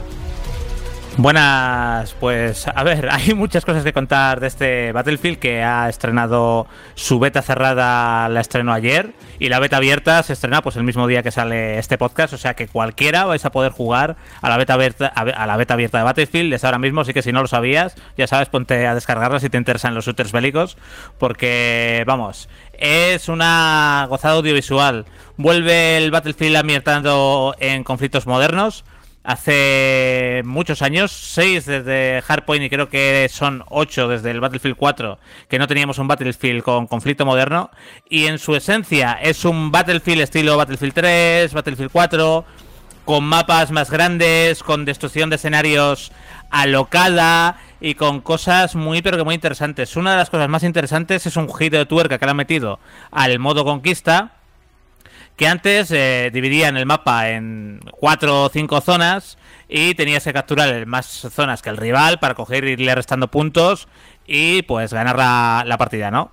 Pues ahora algunas de esas zonas, en lugar de tener que conquistar solo un punto, una banderita para conquistarla, tienes que conquistar dos. Y eso promueve mucho los enfrentamientos más cuerpo a cuerpo, más en combate, entre trincheras, perjudica a los francotiradores y le da un giro un tanto más de acción, un tanto más frenético, que le sienta, la verdad es que bastante bien a, a este Battlefield 2042. Luego otra de las cosas que han llamado la atención en esta beta es Orbital, el único mapa que hay en la beta, igual que solo hay modo de juego conquista, solo hay el mapa Orbital, que está ambientado en una estación espacial de Francia, en la que vemos un cohete en la parte noreste del mapa. Y vamos, nada más te despliegas la primera vez, es una auténtica pasada, tanto a nivel visual, a, nivel visual, porque el juego es una maravilla, como lo bien diseñado que está. Y no solo, pues, porque estos juegos con mapas tan grandes muchas veces pecan de sí, bueno, la zona del cohete es espectacular, esta zona de este edificio aquí es también la leche y este almacén que hay aquí situado en, nuestra, en otra parte del mapa está muy bien, pero entre medios, en el camino entre el punto A y el punto B, no encuentro nada interesante. Pero no, por lo menos con Orbital, no sé cómo serán el resto de mapas, pero con Orbital todo está muy bien diseñado, encuentras vaguadas, sitios donde ponerte, pequeños guiños, como un escondrijo que tienen los guardias ahí con dos sillitas, un tonel y una, y una barra de sonido para escuchar música que parecía que hacían ahí sus descansos y tal. Y está muy, pero que muy bien diseñado, también el relieve del terreno y todo está, está genial. Y a nivel de jugabilidad pura y dura, lo que más me ha llamado la atención son dos cosas. Uno, que parece que va a ser un ritmo bastante más rápido. Me, me daba la sensación de que se corría más rápido, se apuntaba más rápido y demás. Eso le da un puntito un poquito más arcade de la simulación. Battlefield nunca fue simulador, pero cuando lo comparabas con Call of Duty, pues tenía un puntito extra de simulación que se pierde un poco con esta acción tan frenética que proponen. Y luego también hay algo muy interesante que es un sistema dinámico que se llama Plus System que nos permite modificar las armas en mitad del campo de batalla. Por ejemplo, si vamos corriendo y vamos a saltar un edificio, podemos escoger una mirilla que sea para una corta distancia y si luego salimos y vamos a ir en mitad del campo, podemos coger y cambiar directamente sin tener que reiniciar ni nada, cambiar directamente una mirilla con más aumentos para poder ver más lejos y esto hace que tengas en todo momento un soldado más dinámico, que tengas mucha más libertad a la hora de enfrentarte a distintas situaciones, muchas más posibilidades y, vamos, y es una barbaridad. Y por último, cuidado con los momentos espectaculares que nos deja Battlefield. Lo de DICE con estas cosas llega a un nivel de enfermedad, en el buen sentido de la palabra, de todos los detalles que tienen. Y en este mapa en concreto tenemos el cohete que puede despegar, que es una imagen espectacular. El cohete que puede explotar a lo loco, que también te deja una cinemática que, vamos, va a ver, bueno, va a haber no, ya hay clips en redes sociales de, de un montón de cosas. Y luego una tormenta, los mapas van cambiando la climatología del mapa de forma dinámica, ¿vale? Y en cierto momento puede llegar a desembocar en una tormenta que se inicia un huracán que va cogiendo y arrastrando todo por el mapa, va destruyendo edificios, va arrastrando contenedores, arrastrando coches y que puede incluso arrastrar a los soldados. Y bueno, pues la gente ahí pues metiéndose en el huracán directamente para coger, que le suba para arriba y utilizarlos incluso para te sube, despliegas el paracaídas y caes en otro punto del mapa sin que nadie te vea. O sea que también tiene incluso, aparte de ser espectacular y de variar mucho la composición del mapa, tiene también un toque táctico que, que le queda muy pero que muy bien. Así que la beta de Battlefield 2042 está bien, sí que le he visto muchas costuras, se nota que es una beta que han preparado hace unos cuantos meses, tened en cuenta que esta beta iba a salir en julio y finalmente ha llegado en octubre pero eh, el estado de desarrollo del juego eh, era, aunque han mejorado esta beta, era que tenían en julio y no se ven los, eh, pues todas las mejoras que han hecho hasta ahora y que van a hacer, porque recordad que Battlefield iba a salir en octubre y finalmente se ha retrasado a noviembre para pulirlo. Sí que he visto unos cuantos desperfectos gráficos y algunos problemas de rendimiento, pero bueno, es un clásico también de la saga Battlefield. ¿eh? Yo recuerdo, por ejemplo, Battlefield 3, que la beta tenía muchísimos errores y luego Battlefield 3 salió el jugazo que, que salió. Entonces, pues a ver si todo esto es si es verdad que DICE, que nos ha ofrecido una beta que estaba en un estado de desarrollo bastante, bastante temprano y que la versión final pues ya corrige todo esto y, y vamos, posibilidades tiene porque si todos los mapas son como este, eh, es una barbaridad. Es una barbaridad. Tampoco es una revolución a nivel jugable, pero como los mapas son tan grandes, hace tanto tiempo que no tenemos un Battlefield eh, eh, inspirado en una guerra actual, pues eh, vamos, va a entrar a los que os guste la saga, os va a entrar en vena, pero muy facilito además. Yo, Saúl, estuve probando ayer, o sea, estamos grabando un jueves, estuve ayer jugando como, no sé, tres horas seguidas con colegas y yo nunca he sido mucho de Battlefield, o sea, sí lo he probado prácticamente todos los modernos, pero en ninguno he estado en plan de dedicarme muchísimo tiempo, ¿no? Pero siempre había leído este tema de la espectacularidad de Battlefield, los momentos de jugabilidad emergente que se crean, las situaciones locas. O sea, siempre era como, bueno, ya se, no será para tanto, ¿no? Y es que ayer, eh, solo en estas poquitas horas que jugué, la barbaridad de de momentos de, de estar súper, no sé, súper concentrado con un helicóptero liándola por el, por el mapa con los colegas, o de que pasen un mogollón de situaciones en plan de increíble o súper graciosa. O sea, se puede jugar eh, súper en serio o tal, pero que también se puede jugar un poco en plan de liándola, ¿no? Entre comillas. Y, es que es increíble la, barbaridad de, cosas que pueden, que, pueden pasar en una misma partida, ¿no? Y que al final, que eso, que es, como dices, solo hay un modo de juego ahora mismo, solo hay un mapa. Es como un sandbox, ¿no? De que te deja hacer tantísimas cosas distintas que cada vez que juegas eh, es una experiencia diferente. Eh, y no sé, eh, eso, el rollo de. Con, con los vehículos, lo del gancho este no sé, me ha parecido muy, muy, muy dinámico y que tengo muchísimas ganas de, ver qué hay más allá de esto. Y de, y de hecho, en cuanto acabemos el podcast, me voy a ir a jugar, vaya. Sí, lo bueno que tiene, que tiene Battlefield y que tienen estos mapas tan grandes, además, es que ten en cuenta que vas descubriendo zonas nuevas, hay un túnel enorme que, es subterráneo, no digo, hay, bueno, hay dos túneles enormes en realidad, uno que es para infantería y otro que es para vehículos, que puedes estar jugando toda la partida en la zona alrededor de ese túnel, puedes quedarte en un sector toda la partida y descubrir cosas nuevas en ese sector, en, la, en el edificio alto, un rascacielos enorme que hay, bueno, que no es un rascacielos, pero bueno, un edificio alto que hay justo enfrente de donde está el cohete. También ahí tienes muchísima zona jugable, justo debajo otras dos trincheras que puedes explorar. Y es como que hubiera muchos mapas dentro de un mismo mapa y de hecho eh, también eh, esto va a ocurrir en el juego final que para distintos modos de juego para partidas con pocos jugadores en el servidor lo que van a hacer va a ser limitar el mapa por ciertos sectores por ciertas zonas para que coja y que, y que no estés perdido cada uno en un lado y que no haya acción. Y que van a irlo abriendo abriendo el resto de zonas a medida que entran jugadores al servidor aunque van a intentar siempre llenarlo aunque sea con con bots, pero, pero vamos, eh, lo que hacen de experiencia y de, locura y de un poco sandbox, repiten de hecho desde DICE mucho la palabra sandbox, pues es muy satisfactorio en Battlefield. Ya digo, no es que invente nada nuevo tampoco, sí que ajusta algunas cositas que le quedan muy bien, pero como hacía tantos años que no teníamos un Battlefield eh, de estos de modernos, que es donde se puede dar rienda a la locura más que en los de la Segunda Guerra Mundial o la Primera Guerra Mundial, aunque yo los prefiero, pues esto entra muy, pero que muy bien. Yo una pregunta, Saúl. Eh, o sea, yo ya he dicho que me ha parecido súper caótico en el buen sentido, pero claro, eso también es porque hay 128 jugadores respecto a los 64 ¿no? que había en, los juegos anteriores. Tú que tienes más experiencia en la saga, ¿realmente esa cifra de doble de jugadores se, nota? ¿Tiene un peso en crear ese género caótico? Sí, sin duda, sin duda alguna. es, que estás hablando del doble de jugadores.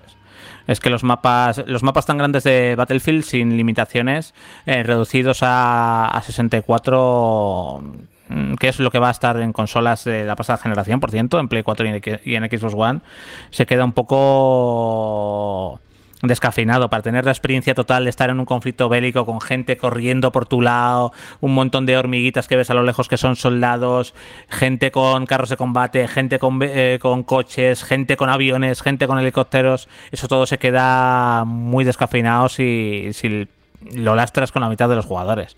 No, se nota, se nota mucho. Y que los jugadores de consola vayan por fin a poder disfrutar de una experiencia Battlefield completa.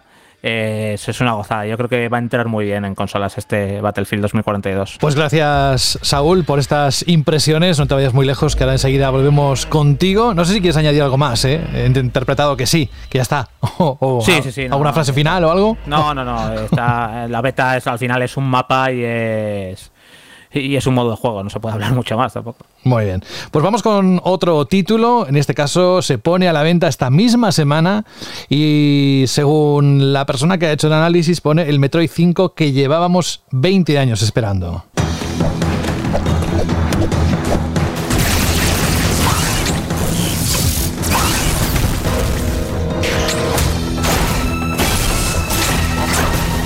La semana pasada ya fue ni más ni menos que el propio Fran que nos adelantó las primeras impresiones de este título aquí en Banda al Radio, pero hoy viene con el análisis Carlos Leiva. Hola Carlos de nuevo. Hola, ¿cuánto tiempo, eh? Sí, cuánto tiempo, ¿verdad? No, a mí lo que estaba esperando realmente, Carlos, es que eh, sé que esperabas muchísimo este juego, cada tráiler que salía, más te crecían las ganas de, de, tener este Metroid Dread.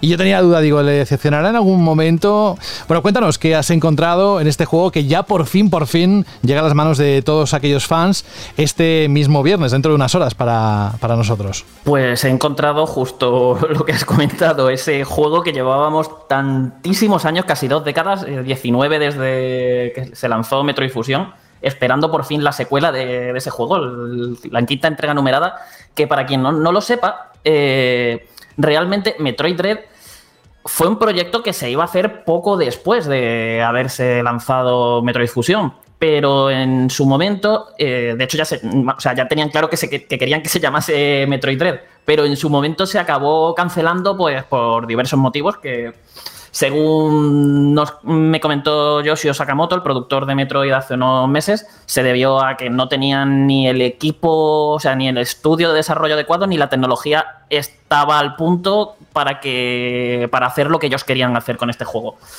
Y nada, como ya sabréis, eh, con Mercury Steam colaboraron para hacer un remake de Metroid 2, quedaron contentísimas ambas partes y con esa colaboración y Nintendo decidió darle la oportunidad a Mercury Steam, eh, uno probablemente el estudio español más importante que tenemos, darle la oportunidad de continuar Metroid, de continuar la, la, vertiente 2D de la saga, que ya sabéis que también existen los, los Prime, y continuar la historia de la saga y retomar ese proyecto cancelado y darnos esa quinta entrega que tantísimos años llevábamos esperando los fans porque la saga estaba súper desaparecida.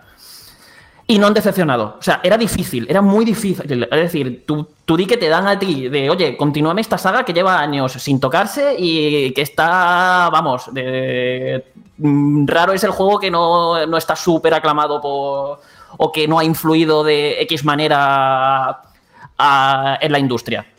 Porque vamos, Super Metroid, Metroid Fusion, Metroid Zero Mission, o sea, es que son auténticas barbaridades de juegos lo que tiene esta saga. Y han estado a la altura, o sea, es que parecía que, era, o sea, que era imposible, que no sé, que al final te ibas a, que, a quedar decepcionado o ibas a, o podías dejar al fan diciendo, ah, pero es que Super Metroid es mejor, pero es que tal y cual me gustó más, o es que no, es tan mítico ni tan influyente como otros. Pero es que al final lo que ha salido es un juegazo, que además eh, toma toda la esencia de la saga, o sea, han entendido perfectamente lo que tiene que ser un Metroid 2D.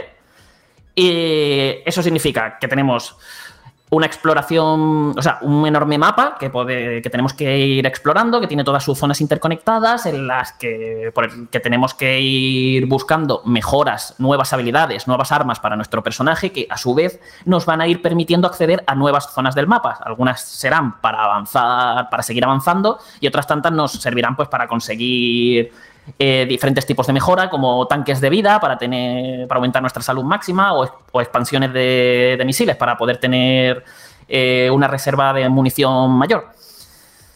Y a partir de aquí te das cuenta de que el diseño de niveles lo han clavado. O sea, han hecho un. O sea, el cómo conecta las zonas, lo artesanal, que es el diseño de cada sala, cómo conecta cómo lo conectan todo para hacer que la navegación sea súper fluida y no te tengas que dar grandes pateos para ir de, un sitio a otro, que a lo mejor tienes que recorrer grandes distancias, pero tal y como están planteados los escenarios, es que vas volando por ellos.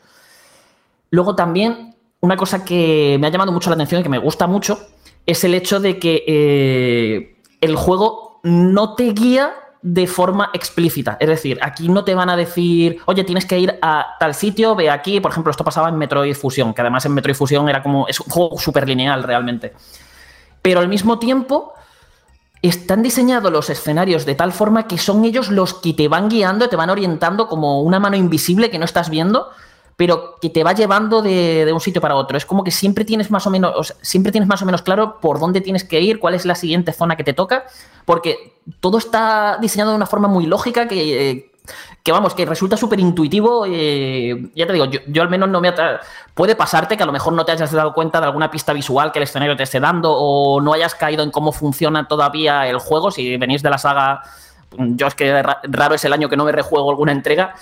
Pero si entendéis la lógica y la estructura de la, de la saga, es que se, ves rápidamente esos truquitos que te usan y tal, pero todo de forma súper sutil, muy elegante, muy chulo, muy chulo como, como, el, como el juego te va llevando y vas disfrutando de todo lo que te va mostrando porque es súper variado, tiene un montón de situaciones distintas, el- tiene unos puzzles súper rebuscados para encontrar cierto- ciertos secretillos, hay una es- escena de acción sorprendente, los jefes son una pasada, con diferencia los mejores de la saga, son una auténtica barbaridad. Quizá no tanto los mini jefes que apuestan mucho por, por reciclarlos. Hay bastante. Hay unos mini jefes que, que no son nada del otro mundo y que te los vuelven a usar varias veces. Y es así como el, detalle, el detalle más feillo que, que tiene el juego en relación a, lo que es a lo cuidado que está todo. Por eso destaca un poco de forma negativa. Y luego, hasta aquí. O sea, os estaba contando lo que os, os puedo decir de cualquier Metroid. Es decir, tenemos un pedazo de, juego de este estilo, que la propia saga dio. O sea, da nombre. Pero al mismo tiempo han intentado meter sus novedades para darle también su propia personalidad a esta entrega. Y eso lo tenemos en- precisamente en el dread del título, en ese miedo, ese terror que nos quiere generar el juego, que lo hace a través de los semi, que son unos robots, unas criaturas robóticas, a las que en principio no podemos derrotar. Nuestras armas son no sirven de nada contra ellos y si nos pillan nos pueden matar de un solo golpe, de forma instantánea. Te he pillado, mm, te has muerto. La, gracia está en que estos robots están dentro de unas zonas eh, que están delimitadas por unas puertas. Tú cuando entras dentro de una puerta, eh, sabes que entras en una zona donde hay un enemy patrullando. Y cuando sales de ella, sabes que puedes estar a salvo. O sea, a salvo entre comillas, porque hay enemigos por todas partes, pero oye, estás a salvo de. No te vas a encontrar un robot persiguiéndote ahí.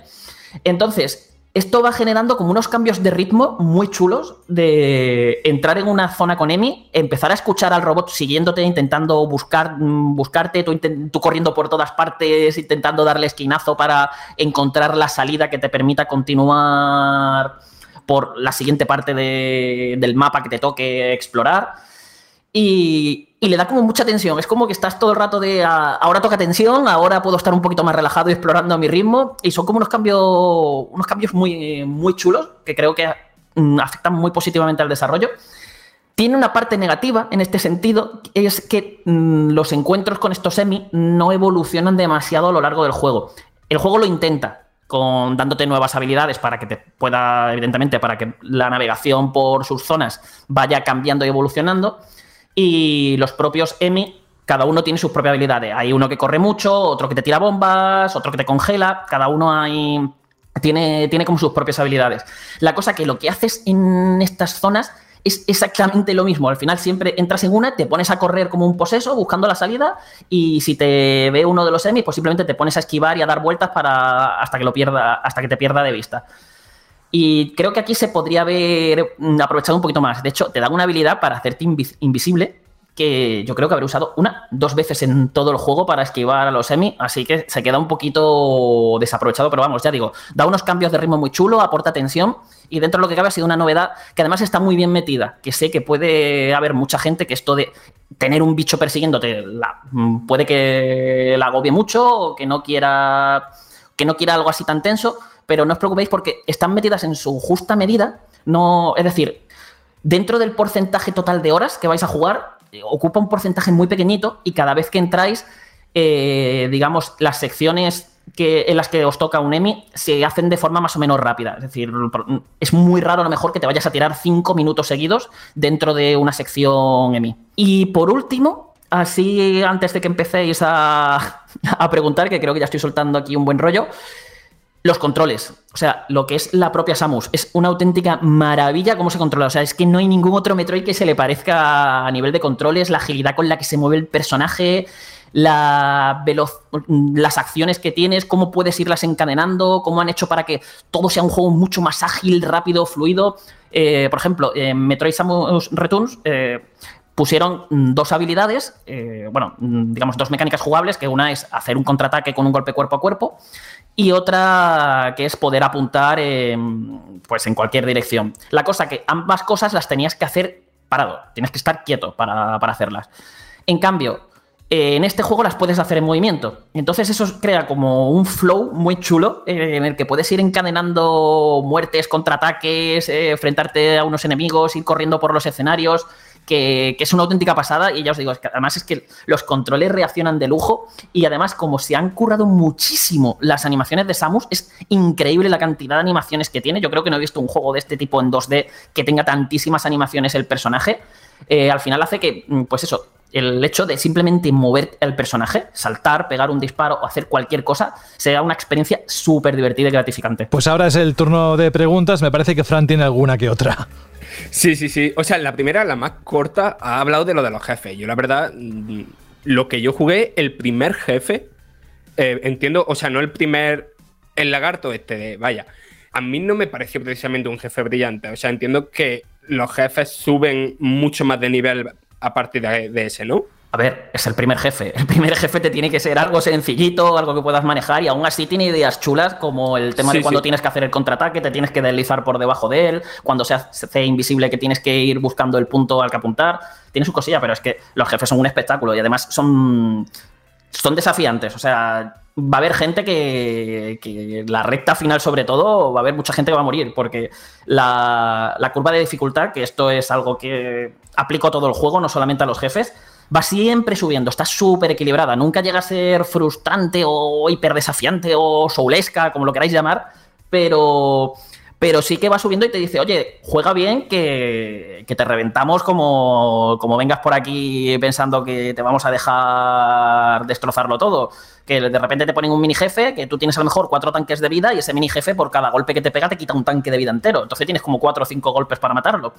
Entonces tiene o eso o ve, ve haciendo contraataques a su, al momento justo para que te suelte orbes de vida y poderte curar.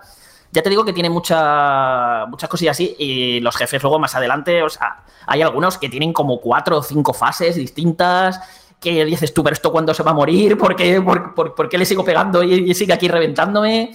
Ya os digo, está muy chulo y sobre todo, además que tiene un sentido del espectáculo brutal, porque te obligan a usar prácticamente todos los movimientos que vas aprendiendo. Al principio es eso, el primer jefe lo, creo que tenías el aracnoimán para sujetarte en una sidera y los misiles y poco más. Sí. Y luego ya, pues más adelante, ya te digo yo que, no, vas a tener que estar. Te van a empezar a disparar de forma que no puedes caer al suelo y tienes que estar volando con el salto, con el salto espacial. Te van a, te van a quitar auténticas barbaridades de vida como no, como no esquives bien. Los contraataques se vuelven imprescindibles para derrotarlos.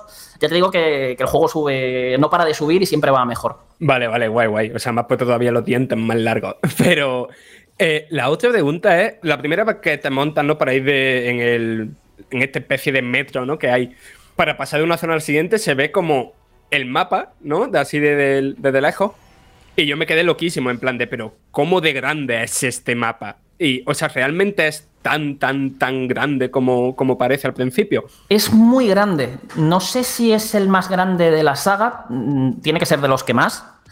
Pero claro, aquí, Fran, tienes que tener en cuenta una cosa que acabo de comentar, y es la velocidad que tiene Samus en este juego. En este juego eh, vuelas por el mapa. Entonces, la velocidad a la que lo recorres es mucho mayor, pero mucho, mucho, mucho mayor que en cualquier otro Metroid. Entonces, es como que el tamaño que tiene todo está muy bien ajustado a lo que son las propias posibilidades de movimiento de, de Samus.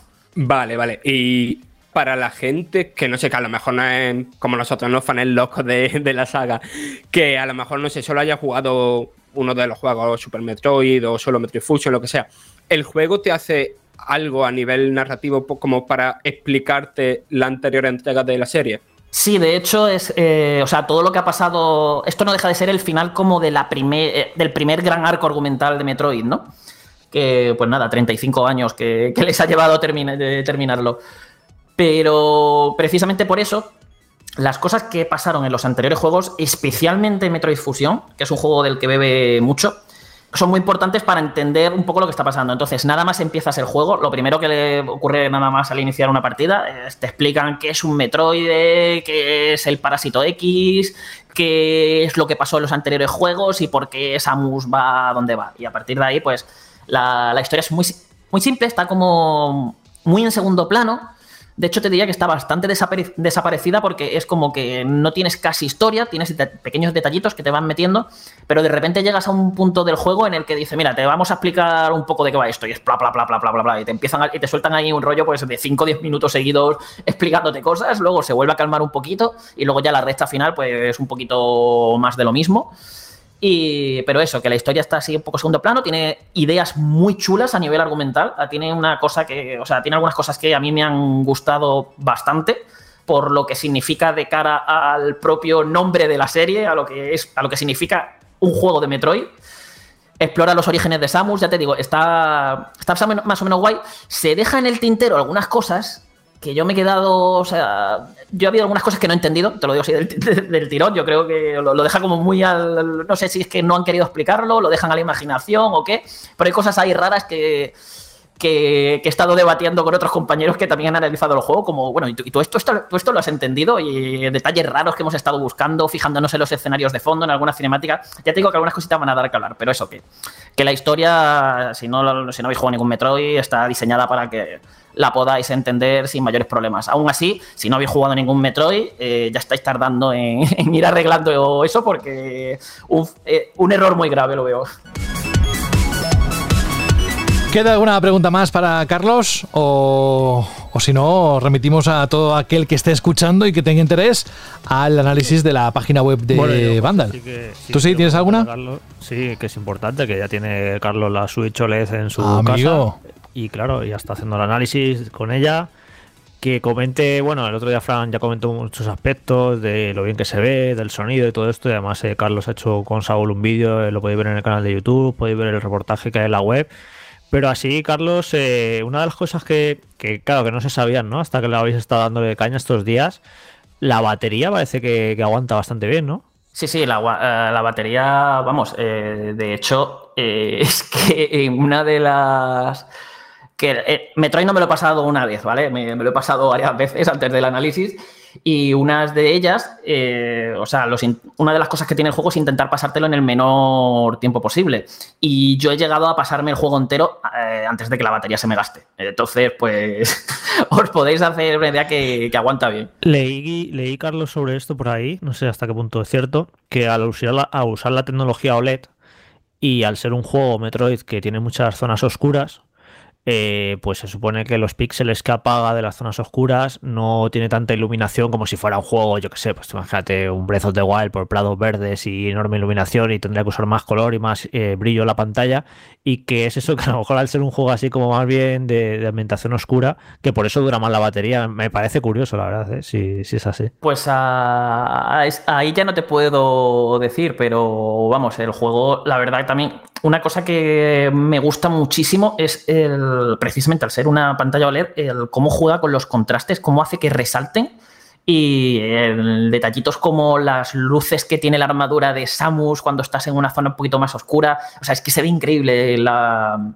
en la pantalla de en la pantalla de esta Switch y vamos, yo creo, o sea, es que se ve claramente en el momento que estás jugando a Metroid 3 del Switch OLED por qué Nintendo ha escogido este juego para que sea la que acompañe la consola. De hecho, tú sabes eh, perfectamente, Jorge, que yo generalmente me gusta jugar en pantalla grande. Para, algo me compré mi, mi televisor, también, un OLED también.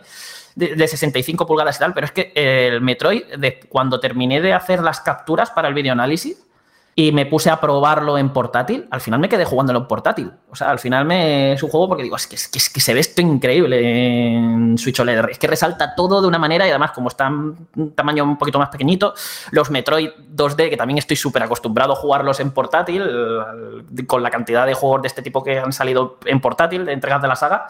Y ya te digo que una maravilla, ¿eh? Una maravilla. Yo, yo, muy contento. Yo tengo que decir que cuando se anunció este Metroid Dread en L3, eh, no sé si lo dije aquí en el programa, seguramente sí, ¿eh?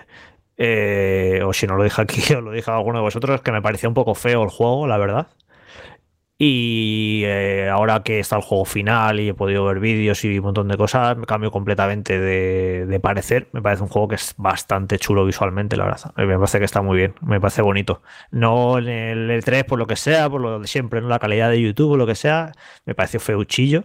Y no, no, me parece que un juego que está, que está bastante bien visualmente. eh, ahora que ya, que ya hemos visto la, la versión final. Y además eh, lo bien que se mueve, que va a 60 imágenes por segundo súper sólidas y sobre todo lo mucho que beneficia las animaciones. Ya os digo, es que el tema de las animaciones de este juego es que, es que me ha flipado. Es que la cantidad de... O sea, es que Samus interactúa con todo. Tiene un montón de animaciones eh, contextuales o simplemente de cosas Me que estás haciendo. Es, increíble. La, la animación de que cuando hay un bloque justo enfrente pequeño y pone la manita y la polla.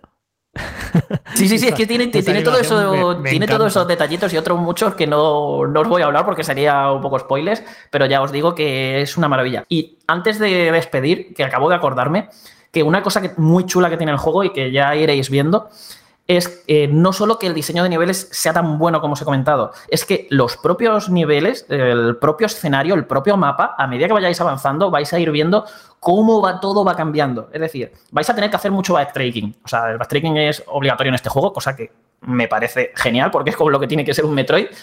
Pero vais a alucinar mucho cuando vayáis avanzando, vayan pasando cosas. Tiene uno de los mejores giros que he visto en un juego del género, eh, tanto argumental como jugable, que a muchos os va a dejar con el culo torcido. Y de esto de volver a zonas anteriores y decir, ostras, ¿cómo ha cambiado esto? Uy, y si, si yo antes tiraba por aquí, ¿por qué ahora no puedo? ¿Por qué tengo esto bloqueado? Uy, pero esto ahora se ha abierto y vais a estar flipando porque estáis constantemente redescubriendo los, los mismos escenarios por los que antes habéis pasado. Pues con estas valoraciones sobre la Nintendo Switch OLED, que también se pone a la venta esta semana y que comentamos la semana pasada con Fran, pues te decimos gracias principalmente, Carlos, y hasta la próxima vez que tengas que contarnos algo, como siempre, un placer tenerte en Banda al Radio y nada, a ver con qué nos sorprendes en la próxima cita. Nada, ya pues imagino que la semana que viene también voy a estar. O sea, yo creo que voy a estar ya aquí casi todas las semanas hasta que terminemos la temporada viendo un poquito el calendario que tenemos. Lo único que te digo, José, es que estoy muy decepcionado ¿Por de que no hayamos tenido este programa única y exclusivamente dedicado a Metroid. Que me he quedado con ganas de contar demasiadas cosas porque Metroid se lo, o sea, se lo merecía, que ya llevamos 20 años esperando para, para darle ahí un programa entero a la saga. Un especial Metroid Dread, de esos que hacíamos cuando Saúl en la pandemia, ¿os acordáis? En en un Vandal Express. Pues teníamos que haber hecho uno solo, con todo el juego. Bueno, nos encanta que haya salido así. Eh, desde luego es una celebración, Carlos, eh, que nos lo cuentes evidentemente. El análisis y el videoanálisis está en la página web. Cuídate mucho y hasta dentro de unos días. Nada, nos vemos. Hasta luego. Adiós.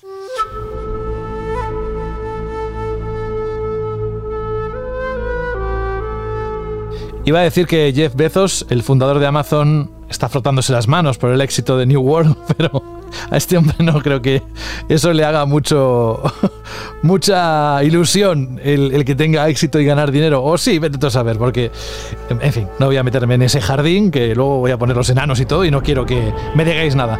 Vamos con este juego que también eh, ocupa ocupó la semana pasada una parte de las noticias y es que no solo por esos 900.000 jugadores concurrentes en Steam o que hubo tanta gente esperando que, te, que echó abajo los servidores, no, una cosa no quita la otra, Saúl, y queremos escuchar tus impresiones sobre esta aventura, este MMO que tanto está llamando la atención. Bueno, de hecho, José, la música que pones de fondo podría ser la canción del otoño perfectamente porque nos hemos cansado de escucharla con las colas de espera de New World. bueno, pero más aparte, New World sí empezó con muchas colas, eh, con una falta de previsión de Amazon, probablemente de éxito inesperado de- del MMO.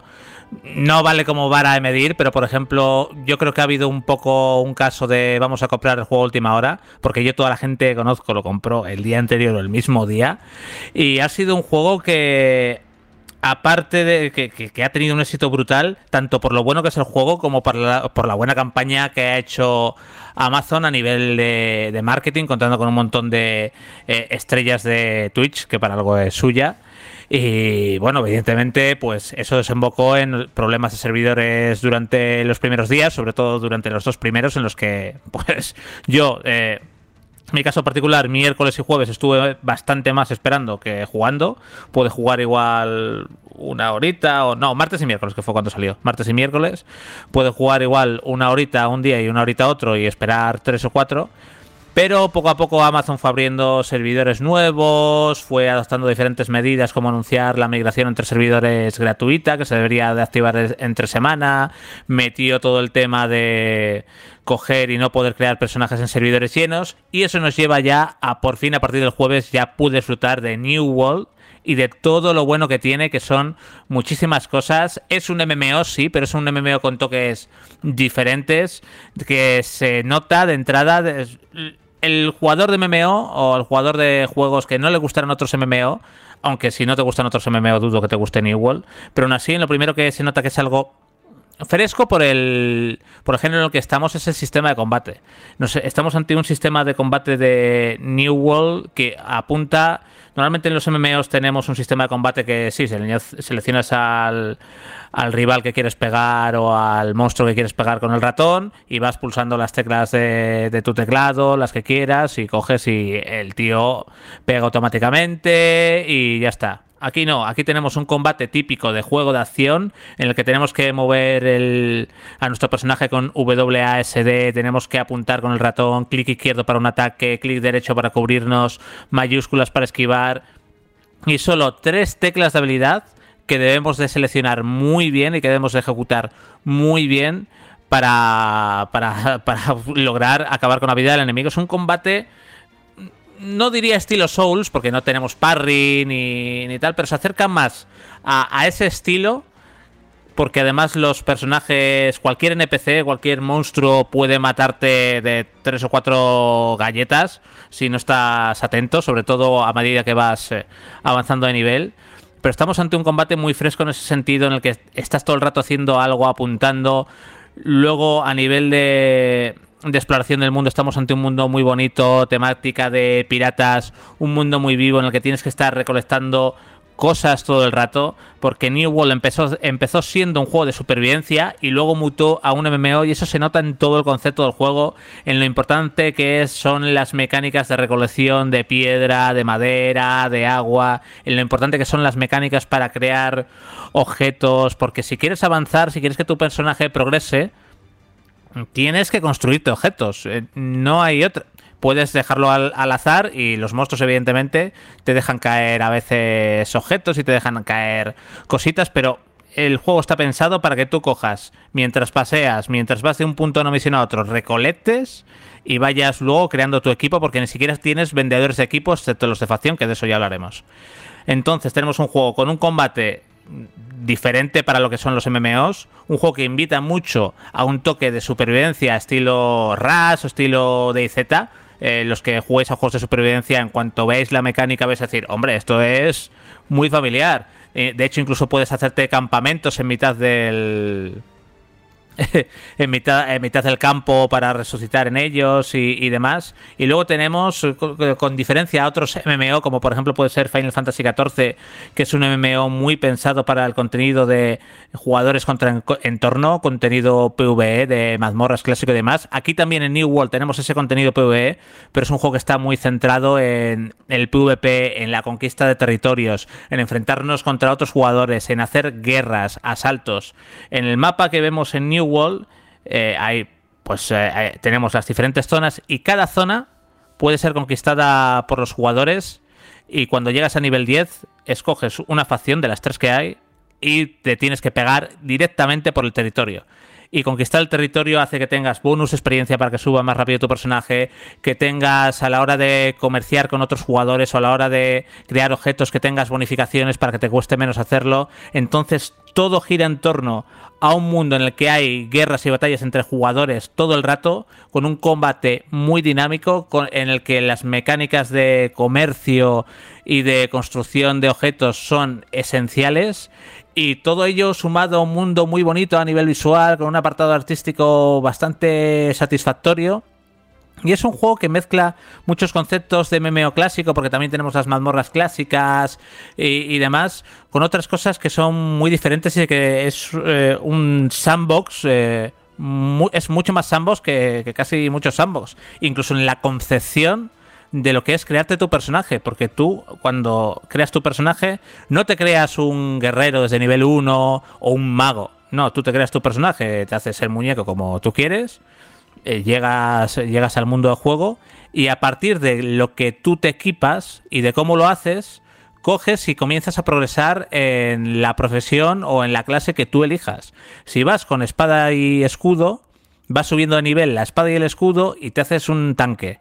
Si vas con un arco, vas subiendo de nivel el arco y te haces un arquero, un cazador. Si vas con un florete, lo mismo. Si vas con un guantelete mágico, te conviertes en un mago. Y puedes subir todas y cada una de las armas y ser todas las cosas a la vez si quieres. Luego, tu personaje también tiene un nivel propio en el que se suben las típicas eh, cantidades de fuerza, destreza, inteligencia, constitución y demás. Pero Amazon te invita tanto a descubrir tu personaje y a que no decidas al principio lo que quieres ser, que hasta nivel 20 y se sube muy lento, puedes tardar 20-25 horas en subir a nivel 20 perfectamente. Hasta nivel 20 puedes modificar todas tus características sin que te cueste oro dentro del juego. Y eso es muy bonito porque te hace descubrir el juego poco a poco, te hace descubrir poco a poco las armas que más te gustan o las profesiones que más te gustan, sin necesidad de tener que volver a crear otro personaje, a subir de nivel, a, a pasar otra vez por todo ese arduo proceso.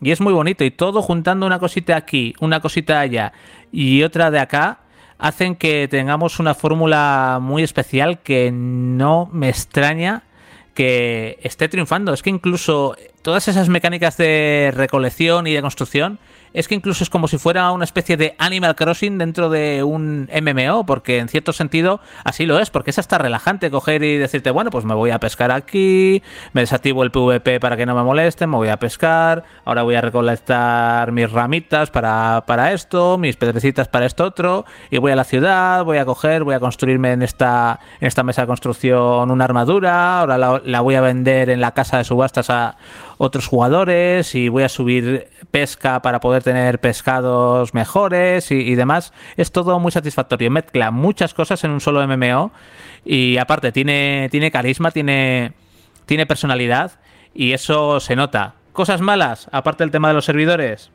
que las misiones, por lo menos en los primeros niveles, eh, las, las, misiones principales no, pero las que te ofrece cada poblado, cada ciudad, son bastante repetitivas y que de entrada la variedad de enemigos es bastante escasa. Son animales y zombies, poco más. Eh, eso yo creo que se, debe mejorar.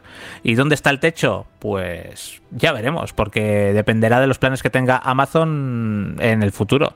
Pero New World, si tiene un buen plan Amazon de cara a futuro, de cara a contenido de alto nivel post lanzamiento, New World eh, se puede colocar a la altura de los grandes sin ninguna duda y podemos ver ahí un juego de tronos entre New World, Final Fantasy, Elder Scrolls y World of Warcraft muy interesante, porque New World es muy diferente a lo que habíamos visto hasta ahora. Yo estaba volviendo lo que le ha costado a Amazon triunfar con un videojuego. Bueno, ya no triunfar, sino simplemente que no fracase estrepitosamente. Y con lo contentos que están, con el éxito que está teniendo New World, yo creo que le van a, lo van a apoyar muchísimo. Además, tiene músculo financiero de sobra, por no decir infinito.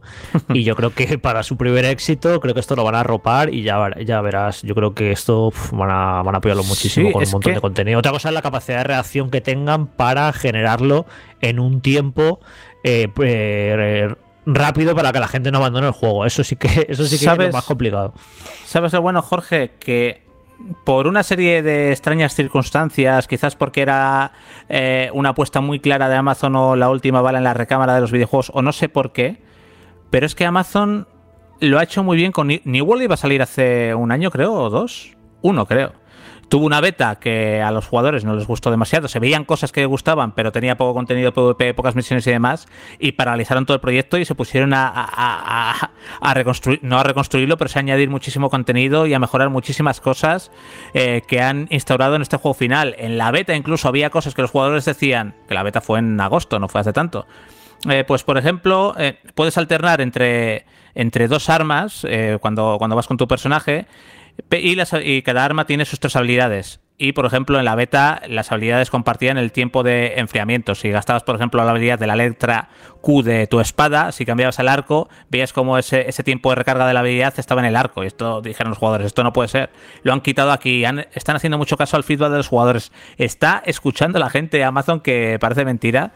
Y, de momento también hay un poco de idilio inicial con la comunidad con este juego. Veremos cuando lleven un tiempo. Pero yo sí que creo que Amazon lo va a hacer bien. Y bueno, tenemos otros grandes MMOs como Elder Scrolls Online que ofrece muchísimo contenido todos los años, cuatro grandes actualizaciones. Final Fantasy XIV ofrece una gran actualización todos los años y luego un contenido remarcable. Y el único que no está con puesto las pilas en este sentido, extrañamente, con todo el músculo que tiene y todo lo que pueden hacer, es eh, Blizzard con World of Warcraft, que por eso está como está. Pero bueno, si Amazon juega bien sus cartas, cuidadito que tenemos aquí un MMO muy interesante. Yo tengo una sensación, eh, Saúl, ahora mismo de la situación de los MMOs y del, mundo del juego en el PC. Eh, por un lado, el MMO está en un momento dulce porque Final Fantasy XIV está en un estado de forma excelente y la expansión que van a sacar en noviembre pinta espectacular y creo que, va, va, a funcionar súper bien. El de Scrolls va muy bien, han anunciado que lo van a traducir en español el año que viene, eso quiere decir que siguen apostando por él y que va bastante bien. Ahora este juego o sea, es una especie de segunda juventud del MMO, eh, que a lo mejor sí que WoW no está en su mejor momento, pero bueno, hay otros que sí que están funcionando muy bien. Pero no sé si es tanto eh, un mérito del MMO o una gana de, unas ganas concretas del MMO, una segunda o una tercera juventud, o más bien, yo lo he estado pensando esta semana, creo que es que el mundo del PC, del videojuego en el PC, está mejor que nunca, juega más gente que nunca. Eh, esto de se ha abierto el mercado de una manera tremenda, cada vez antes, eh, o sea, yo creo que se juega muchísimo más en PC ahora que... Y se piratea muchísimo menos. Pero muchísimo menos. Y sí, sí, y cierto también eso. Y de hecho el MMO era un tipo de juego que era de los más complicadillos de, piratear, entre muchas comillas. Pero bueno, que eso, que se juega muchísimo en PC más que nunca y que por eso triunfan este tipo de juegos. Porque, por ejemplo, a principio de año hablábamos también del éxito de Valheim. O sea, tengo la sensación de que ahora mismo, si sacas un juego en PC que esté bien hecho, que esté decente y que sea un producto original para PC y tal, es que funciona. Eh, está el, jugador de PC está ávido de, propuestas, de cosas, y es un mercado tan gigantesco. Y por eso, mira, eh, hiciste tú la noticia, Saúl, el pasado fin de semana, creo, que ha dicho Capcom que se va a centrar en el mundo del PC para 2023, que me parece súper sorprendente. Que dice que va a ser su principal plataforma, el PC. Así que yo creo que también tiene que ver aquí los mercados asiáticos, que claro, son gigantescos y como en China y en un montón de países se pongan a jugar en PC, pues va a ser un mercado gigantesco y es eso, es que veo que, ya no es un tema de que el MMO esté en un buen estado, sino que es una cosa general del, videojuego en el, PC, que se juega muchísimo y, cualquier juego, producto decente que saques en PC tiene todas las de, las de triunfar. Si es que de todas formas, si te fijas un poco en los juegos, y aquí saco mi pechito de gordo pecero Master Race, si ves los grandes eh, juegos que ha habido en la industria del videojuego que no sean clásicos, que, lo revolucionen un poco, en los últimos 15, 20 años siempre ha sido en PC, MMO, PC, MOBA, PC, juegos de supervivencia, PC. El, jugador de PC y aparte todo ese jugador que era antes casual o que ha entrado por Free to Play hace 12 o 14 años a League of Legends, ahora tiene su dinerito y ahora puede jugar a, juegos que quizás antes no podía permitirse. También las compañías han ido haciendo adaptaciones decentes a juegos de PC, porque los que jugamos en PC era, uff, sí, me saca X compañía un juego, pero fíjate que por no me está... Eh, hemos sido los jugadores de PC muy orgullositos también de nuestra y plataforma. y ¿eh? es que, claro, han cambiado, tanto las cosas en, en estos últimos 10 años que me parece brutal. Recuerdo hace 10 años juegos por de PC que casi siempre, muchas veces, los juegos multiplataforma en PC salían, más, salían más tarde. Eh, salían más tarde y salían mal, eran eh, mal hechos. ports que ni se hacían. Red Dead Redemption 1 ni, ni llegó a salir en PC. Ahora sería inimaginable que un gran juego como ese no saliera en PC. Eh, ha cambiado tanto la situación que ahora Xbox lanza todos sus juegos de A1 en PC. Sony los ha empezado a lanzar en PC. O sea, ya ninguna compañía se plantea el hecho de ignorar el PC. Es que es imposible ignorarlo. O sea, ha cambiado la situación del, videojuego en el PC. Yo, estos 10 años que llevo currando en Vandal, es que eh, no nos hemos dado cuenta porque ha sido como poquito a poco, ha sido algo gradual. Pero sí, yo echo la vista atrás y pienso cómo eran las cosas en 2010, 2011 y cómo son ahora. Madre mía, es que no, no tiene absolutamente nada que ver. Ahora casi va a ser la plataforma principal de, de- jugar en PC y las consolas van a ser las secundarias a este paso. Por eso, porque ya ninguna compañía lo, lo puede ignorar este mercado y no, nos, no se nos pasa por la cabeza que una third party no saque sus juegos en PC. Vamos, o sea, es, una- es un cambio brutal. Y también que hemos pasado de. Y esto no es malo para las consolas, pero también hemos pasado de consola, meter cartucho, juego, a consolas que se parecen un poco más a- al PC, eh, que no es algo tan, tan instantáneo. Y todo, y todo el tema de los streamers también ha ayudado, la explosión de. Como digo. eh, Los, eh, los- es que es lo que te comentaba, como el PC justo aglutinado eh, unas explosiones de géneros de supervivencia, Battle Royale, todas seguidas. MMO, la gente que se flipó con World of Warcraft, gente llama gente. eh, los MOBA, la gente que le encantó League of Legends, encima era gratuito y lo podías mover hasta en un PC patatero. eh, muchísima gente. Los juegos de supervivencia como DayZ, que también. O, Minecraft. Incluso Minecraft, que también llamaron a muchísima, a, a muchísima gente. Luego los Battle Royale. Eso todo ha ido sumando para que ahora, claro, tienes una comunidad que, lleva años ya jugando. Y quizás al principio no, pero que ahora sí puede permitirse ya comprar un PC. Además, eh, la gente ve a sus creadores de contenido favoritos, eh, casi todos juegan en PC. Lo que tú dices, también las adaptaciones a PC son muchísimo mejores. Podemos ver de entrada eh, una saga tan emblemática como Call of Duty, que nació en PC, que en tiempos de Call of Duty Ghosts hacía unos ports horribles para PC, y que ahora ha vuelto a recuperar por fin desde hace tres o cuatro años un, eh, unos ports a, a PC, unas adaptaciones a PC trabajadas exclusivamente para, para ordenadores. Es Yo que- creo que es una buena vara de medir. De, Sí, es que ahora mismo esto si sacas un por malo en PC te destrozan la comunidad porque recordáis, eh, y no hay que irse tan lejos, ¿cuándo fue Ba- Batman Arkham Knight? En 2015, ¿no? Creo Sí, que fue. sí, sí. Que sacaron aquel por desastroso. Bueno, o Dark Souls. Que lo tuvieron que retirar de la venta y todo. Lo del bueno, el Batman nos- volvió a ponerse a la venta. Sí, creo Sí, que no. sí, sí, Sí, sí, sí, se que sí, poner a la venta. Hay, hay un juego de esos que sacó Warner que lo retiraron de la vergüenza que tuvieron, no lo volvieron ni a, ni a meter. Y esa situación ahora no, no se les ocurre hacerlo porque sabe que, que se les echan encima y, y la mala imagen que dan es que te destrozan, no, no se puede permitir eso. Sí, también hay cada vez más juegos que usan motores que son. También han llegado motores que son mucho más compatibles con. y mucho más maleables para hacer en cualquier plataforma, como el Real Engine y demás. O sea, eh, ha sido un cúmulo de, de pequeñas cosas que al final pues nos da una alegría a los que hemos sido peceros de pro toda la vida de, de la leche. Yo estoy encantado de que cada, cada vez tengamos más juegos eh, en PC y también disfrutar de las consolas eh, a, a sus exclusivos. Te compras una consolita, eh, pero bueno, ya sabes que mi plataforma principal de juego siempre ha sido, siempre ha sido PC.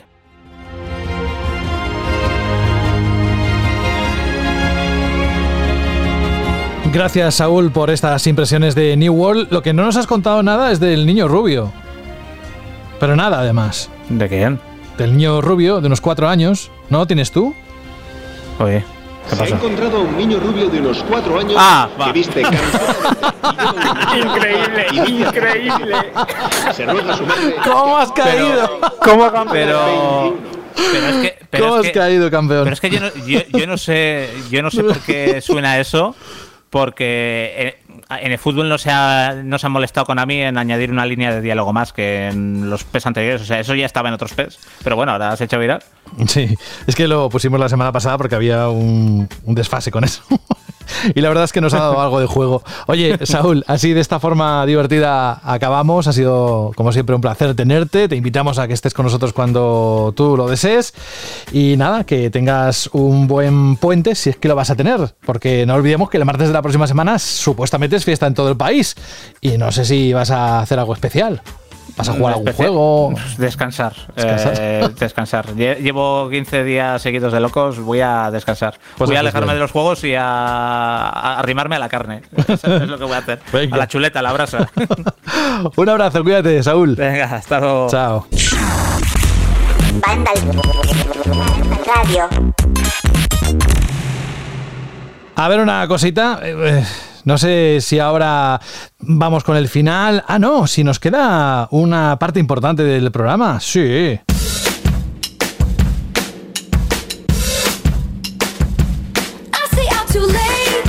He dicho ese sí, me faltaba el Scolder, sí. Alberto, estamos que lo tiramos a estas Me, horas me ha encantado, me ha encantado, me ha encantado ese. ese. Sí, con acento. Luego voy a mi pueblo y me dicen, joder, vaya acento de, ¿De allí que traes? ¿eh? ¿De dónde, ¿De dónde vienes? vienes? Parece gallego. pues no. Qué bueno. Eh, va- vamos con la parte de la Shirley pregunta. ¿Ya has pensado cuál vas a lanzar para los próximos días? Por supuestísimo, eh, casi me las revientas, eh, José. ¿Ah, bueno, sí? re- realmente me la has reventado porque la pregunta Shirley, la pregunta Shirley de la semana que viene, y tomando nota, es ¿qué pensáis del bono a la cultura que ha aprobado el gobierno de España y que incluye videojuegos? Así que yo creo que es un tema que puede dar bastante, eh, bastante debate y muchas opiniones. O sea, que lo tenías, lo tenías claro. Sí, sí, sí, pero creo que es muy interesante. Es algo que nos afecta como jugadores, que enaltece también el videojuego porque se considera cultura. Así que yo creo que puede ser, puede ser una buena pregunta para la semana que viene. Venga, de momento tenemos eso, ya no te lo voy a preguntar hasta el final, que ya lo sabemos, está desvelado, lo recordaremos si acaso, pero vamos a la pregunta que hiciste la semana pasada y que así nos pone en contexto. ¿Qué Exacto, la semana pasada preguntábamos por la demo o la beta que os desanimó a la hora de comprar un juego. Que teníamos esta demo ¿no? de eFootball, esta beta que acaba de salir ahora de Battlefield. Y tenemos un par de comentarios en audio, ¿verdad, José? Y aparte algunos en texto que voy a mm, Sí, empezar un, a leer ya. un correo también que nos ha enviado. Exacto. Vamos a empezar con el de Juan Car, que dice, pues como a muchos, eh, yo fui en mis inicios de Pro Evolution Soccer en PlayStation y PS2. Em, pero claro, desde, 3 desde 360 en adelante, para mí FIFA no tiene rival y todos los años lo pillo. Dice, bueno, a lo que voy. Llevo unos años que me gustaría cambiar a otro juego de fútbol y claro, por más años que pruebo la demo de los Pro Evolution Soccer, es que no son la, ni la sombra de lo que fueron en sus inicios. Dice, otro ejemplo es Evolve ya que fui de los que le dio muchísima caña a Left 4 Dead y me ilusionó que anunciaran otro juego. ¿Y cuál fue la sorpresa? Uno de los peores o el peor juego que he jugado en mi vida, sin exagerar. Dice, menos mal que pude probar la demo o beta, porque si no, habría pasado por caja. Es verdad que esto eh, muchas veces pasa, ¿no? Esa demo o esa beta que te salva la vida. Y aparte, este, este oyente de banda nos propone que si algún día podemos hacer un grupo de Telegram, pues para comentar un poco noticias con ellos, interactuar, etcétera. Bueno, yo creo que puede ser, puede ser una buena idea y que yo creo que se estudiará en un futuro. Espera, espera. Oye, pasamos algo a producción para que lo estudien. Venga, ya está, lo hemos pasado. Ya está pasando, ¿no? Está Sí, pasando el, sí, el sí, sí. mensaje. Y vamos a escuchar ahora el audio de Oli. Buenos días chicos y chicas de Vandal, aquí Oliver una vez más. Pues del Nintendo diré cumplió más o menos las expectativas. Me quedo con ese Kirby que tiene muy buena pinta y sobre todo con el sucesor del Chocobo Racing de Play 1, el Chocobo GT, que pinta muy muy bien. Y por otra parte me pareció súper feo la, esa expansión de suscripción que lo veo como ya un saco cuartos más de lo normal, pero bueno, supongo que es lo que hay. Venga, un abrazo. Otro para ti, Oli. Gracias por participar. Recordamos que si queréis hacerlo, como Oli, tan solo tenéis que mandar un correo a radio.vandal.net. Nos lo metéis ahí en adjunto, el, audio, ya nos llega, lo preparamos y lo ponemos como lo acabáis de escuchar. Que todos están editados, ¿eh? subidos el volumen para que suene todo perfecto. Más cosas, Alberto. Bueno, pues antes de continuar con el siguiente comentario, con el correo de eh, Solidus Snake o Snake Solidus, eh, a mí me gustaría saber qué opina Dani sobre esto de las demos y las betas. Porque es curioso porque el- estuvimos hablando de Battlefield, sé que es un gran aficionado a la saga y a los shooters y a los juegos, y yo quiero saber su opinión. A ver, Dani. Ah, a ver, vamos a ver. ¿Qué, qué opino? ¿Qué, qué opino sobre las demos y las betas? Ah, Yo lo que pasa es que me caliento, me caliento fácil y he de admitir que soy más fan de las betas que de las demos, porque las demos es verdad que suelen darte una visión muy cortita del juego y que la mayoría de las veces además son trozos que no están en, el, en la versión final. Y sin embargo he de admitir que mm, la mayoría de las veces que me he metido en una beta luego he sido incapaz de evitar comprarme el juego final. De hecho, literalmente yo eh, caí en la tentación de los Battlefield, literalmente por la beta del Battlefield 3 hace ya unos cuantos años, que me flipó de tal manera que luego me compré la versión premium máxima tope de gama y desde entonces pues llevo comprármelos todos de- desde lanzamiento. Así que muy fan de las betas, al final también los- a los desarrolladores les, da- les va bien, estresan los servidores, te da la oportunidad de dar ideas de cómo mejorar el juego y te da tiempo, ¿no? Para degustarlo y disfrutarlo en condiciones, no una pequeña demo cortita, breve y que al final te deja un poquito con las ganas. Yo estoy bastante de acuerdo, pero de hecho es que le tengo mucho cariño a las demos, porque seguro como gran parte de los oyentes y de los miembros de la redacción recordaréis esa etapa de PlayStation, de, de PS2 incluso, en el que tú comprabas tu revista oficial, te venían tus demos y jugabas y decías, joder, que es un juego más chulo. Porque antes nada más, esto suena un poco abuelo cebolletas, pero teníamos cuatro cosas, una revista, algún programa de radio, era muy, o alguna vez que no, que ibas al centro comercial y veías pues expuesto el videojuego de turno en un televisor allí de estos Uy, sí, de sí, tubo. sí, sí, sí, sí. Entonces era bastante difícil saber que, mm, que había, ¿no? Más allá de, de- las revistas o de los canales oficiales y al final tenías la demo. Y la demo es verdad que te daba horas de juego y encima te, te hacía una idea, ¿no? De, ese juego que, que querías comprar o que te apetecía. Vamos a continuar con Snake Solidus, que os comentaba antes, que tiene, nos ha mandado un correo que dice, queridos amigos de Vandal, respondiendo a la pregunta, hubo un juego en particular que tras probar la demo no lo volví a tocar más. Fue el CIEF. Me prometía muchísimo, pero me parecía aburrido y demasiado simple. En poco tiempo lo dejé de jugar y mejor, pues al final me acabé comprando Dishonored. La verdad es que ha cambiado un juego por otro y eligió bastante bien, creo yo. También tenemos el audio de George y para terminar, antes de escuchar el audio de George, vamos a continuar con el comentario de Canyon que dice, para mí, la demo que me hizo no comprar un juego fue la de Balan Wonderworld. Dice, malísima, súper simple, me pareció un ahorro bueno el que hice. La verdad es que ese juego es que hasta es una bala, ¿eh, Canyon? y ya bueno, ya antes de escuchar el audio de George, Jorge, quiero destacar que Retro Boy nos explicaba más sobre eh, New World, el juego que acabo de comentar eh, Saúl, de Amazon explicándonos cómo funcionan un poco los servidores de Amazon, la manera en la que se organizan y qué responsabilidad tienen o no en este problema ¿no? que hubo al, al comienzo de, de su andadura comercial. Así que bueno, muchas gracias Retroboy, que nos saluda desde Tokio, ojo, cuidado, ¿eh? Está en iBox en el último programa, en el 906, y os invito a que lo leáis porque la verdad es que es muy interesante, de verdad. Vamos con el audio de George. Dale ahí, Que entre, George y Jorge, pues, no sé Es si va a responder Jorge. Es complicadísimo. Vamos. Hola, muy buenas amigos de banda, aquí George de Murcia. Eh, pues nada, el juego que me desanimó tras probar la demo, de hecho tenía la idea fija de comprármelo, fue Mafia 3. De hecho el 1 y el 2 los tengo considerados juegazos, me los pasé en su día, en 360 al 2.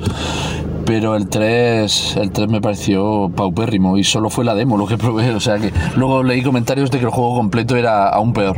Así que nada, asombrado y, y a la misma vez tranquilo de, de haber, de haber tomado esta opción. Así que nada, un saludo muy fuerte a todos. Otro para ti, George. Y ya hemos liquidado, ¿no? Todos los comentarios que ibas a, a tocar hoy. Exacto, ya prepararse, ¿no? Para la semana que viene, la siguiente Ah, siguiente pregunta. Amigo, amigo. Bueno, oye, nada, que nos vamos. La verdad es que ha sido un programa bastante condensadito. Ha habido un poco de todo. Nos podríamos quedar más porque de verdad que la actualidad ha dado de sí. Pero que para eso está la página web y nosotros ya estamos pensando en... Bueno, pensando iba a decir en puente. No sé si alguien tiene puente. Yo la verdad es que no. El lunes ha quedado muy mal. Ese 12 de octubre, fiesta, ¿verdad, Alberto? y, y el lunes vamos a tener que volver a trabajar y el martes otra vez a parar. Que eso, eso mata, ¿eh? La inercia que siempre tienes ahí cuando empieza la semana, pues venga, lunes, martes, miércoles. Es como, como que ya lo llevas dentro. Sí, sí, va a ser un poco como empezar, parar, empezar, parar. Pero bueno, estamos acostumbrados también. Eso es. Bueno, pues nos vamos ya. Vamos a decir adiós con la manita. Sabéis que nos encantaría quedarnos aquí un montón de tiempo, pero de verdad que es que existen otros canales dentro del proyecto de Vandal que os van a informar no solo de videojuegos, ya lo habéis escuchado hace un momento, Vandal Random, todo lo que es cultura geek, eh, a través del hardware, hay una sección donde se tocan dispositivos nuevos, yo qué sé. Eh, ¿Qué os voy a contar ya de Vandal que no sepáis?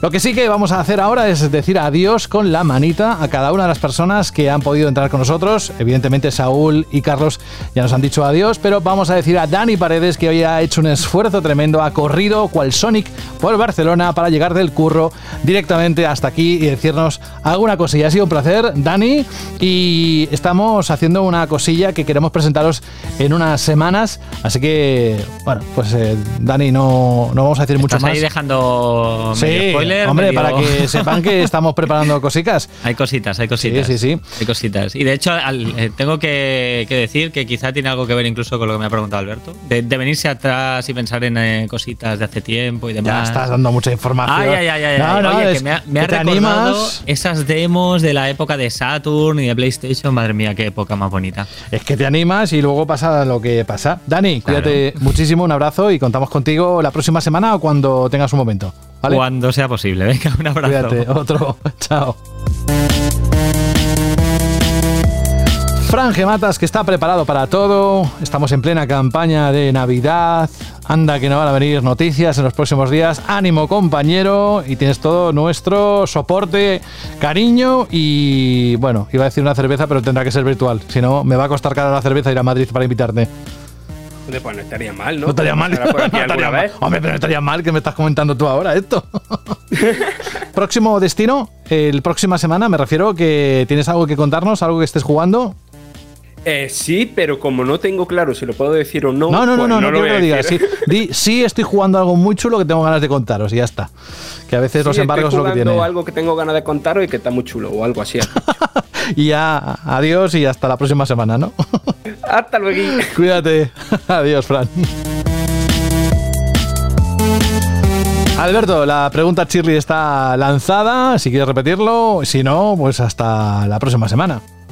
Cuando repetimos y os recordamos los canales oficiales, tanto el lugar donde se cuelga el programa en Vandal, como iBox, como radio.vandal.net para mensajitos de audio, por si nos queréis regalar vuestra voz. Y la pregunta es: ¿qué pensáis del bono a la cultura que ha aprobado el gobierno de España? Y que, hay que destacar esto, incluye también a los videojuegos. Ya sabéis los canales, ya sabéis la pregunta, os esperamos la semana que viene. Y digo yo también, ya que hemos estrenado hoy una sección en Vandal que no habíamos hecho en todas las nueve temporadas, si os apetece, si os apetece, bien por correo a esa dirección que acaba de decir, que es la misma siempre, o bien a través de los comentarios de iVoox, decidnos qué os ha parecido. ¿Qué os gustaría que apareciera también dentro de la misma temática? Lo digo para ir perfilando la sección, que la hacemos con mucha ilusión y todo rima, qué bien. Alberto González, gracias y hasta dentro de unos días. Un abrazo. Hasta la semana que viene, José. Un fuerte abrazo. Adiós. Adiós. ¿Qué se siente, Jorge, al dejarte para el final? como, a ver si acaba ya, ¿no? Sí, efectivamente. Es, es como estar en la cola de una- un supermercado que está esperando en caja y dice, va, venga, ya me toca, por fin. bueno, que próxima semana, cuéntanos un poco qué, qué es lo que dice el planning que vamos a tener en Vandal. Hay un montonazo de juegos la semana que viene. No puedo decirlo porque muchos son previews. Ah. Hay un montón. Mañana, la, la semana que viene, de hecho, estoy viendo que no, na- a no ser que haya alguna noticia muy importante, ni noticias directamente con Mm. juegos, porque hay como, tranquilamente, como seis juegos. Estamos en esa época del año, ¿eh? Sí. compañero. Bueno, oye, que también es, es- es lo que nos gusta, contar juegos, previews, lo que haya que podamos contar aquí en Vandal. Por tanto, hasta la próxima semana, Jorge, cuídate mucho y si te quieres quedar a, a escuchar una propuesta musical de David N. Punto, que además creo que conoces, pues te quédate por aquí y lo escuchamos juntos todos. Vale, pues me quedaré por aquí escuchando ese bonito tema. Hasta la semana que viene. Adiós, cuídate. Pues sí, amigos y amigas, David N nos ha pedido una canción que, de hecho, voy a poner ya.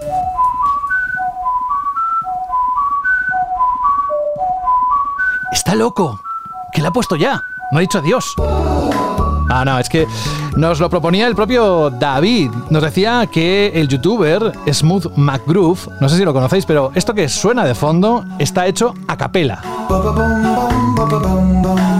Evidentemente utilizando filtros y cosas, pero está hecho con la voz, no hay instrumentos más que el de la voz. Y así de paso os voy contando lo que nos ha escrito David en ese correo que nos ha mandado. Por cierto, tengo peticiones de Canadá, de muchos sitios que, que nos habéis querido mandar un correo para acabar cada edición de Banda Radio en esta novena temporada con una propuesta musical. Bueno, dice David, hola, ¿qué tal? Me encantaría poder escuchar un día al final del programa el tema Corridors of Time de Chrono Trigger, uno de los juegos que más he disfrutado en mi vida. Enhorabuena por el programa. Muchas gracias, David. Y a modo de curiosidad, os pongo la maravillosa versión que hizo a capela, lo que decía antes Smooth McGroove, hace unos años. No solo tiene esto, eh, tiene temas de Zelda, tiene un montón, buscadlo, porque es muy interesante. Posiblemente ya le conocéis. Y luego me dice, mm, este chico es un genio haciendo estas versiones. Un abrazo. Pues otro para ti, David. Desde luego, lo que vamos a, terminar el programa no es con esta versión, sino con el tema original de Chrono Trigger, Corridors of Time. Es un tema compuesto por Yasunori Mitsuda para ese juego. Es la decimotercera pista del tercer disco de la banda sonora original. En cuanto al juego, ya lo conocéis, es un juego de rol para consola desarrollado y publicado por Square para la Super NES en 1995. Es el primer juego de la serie Chrono. Y con esto nos despedimos. Un saludo de José de la Fuente. Gracias por elegirnos una semana más. Nos encontramos aquí en unos días y habéis escuchado a Jorge. Tenemos mucho material interesantísimo para presentaros. Adiós.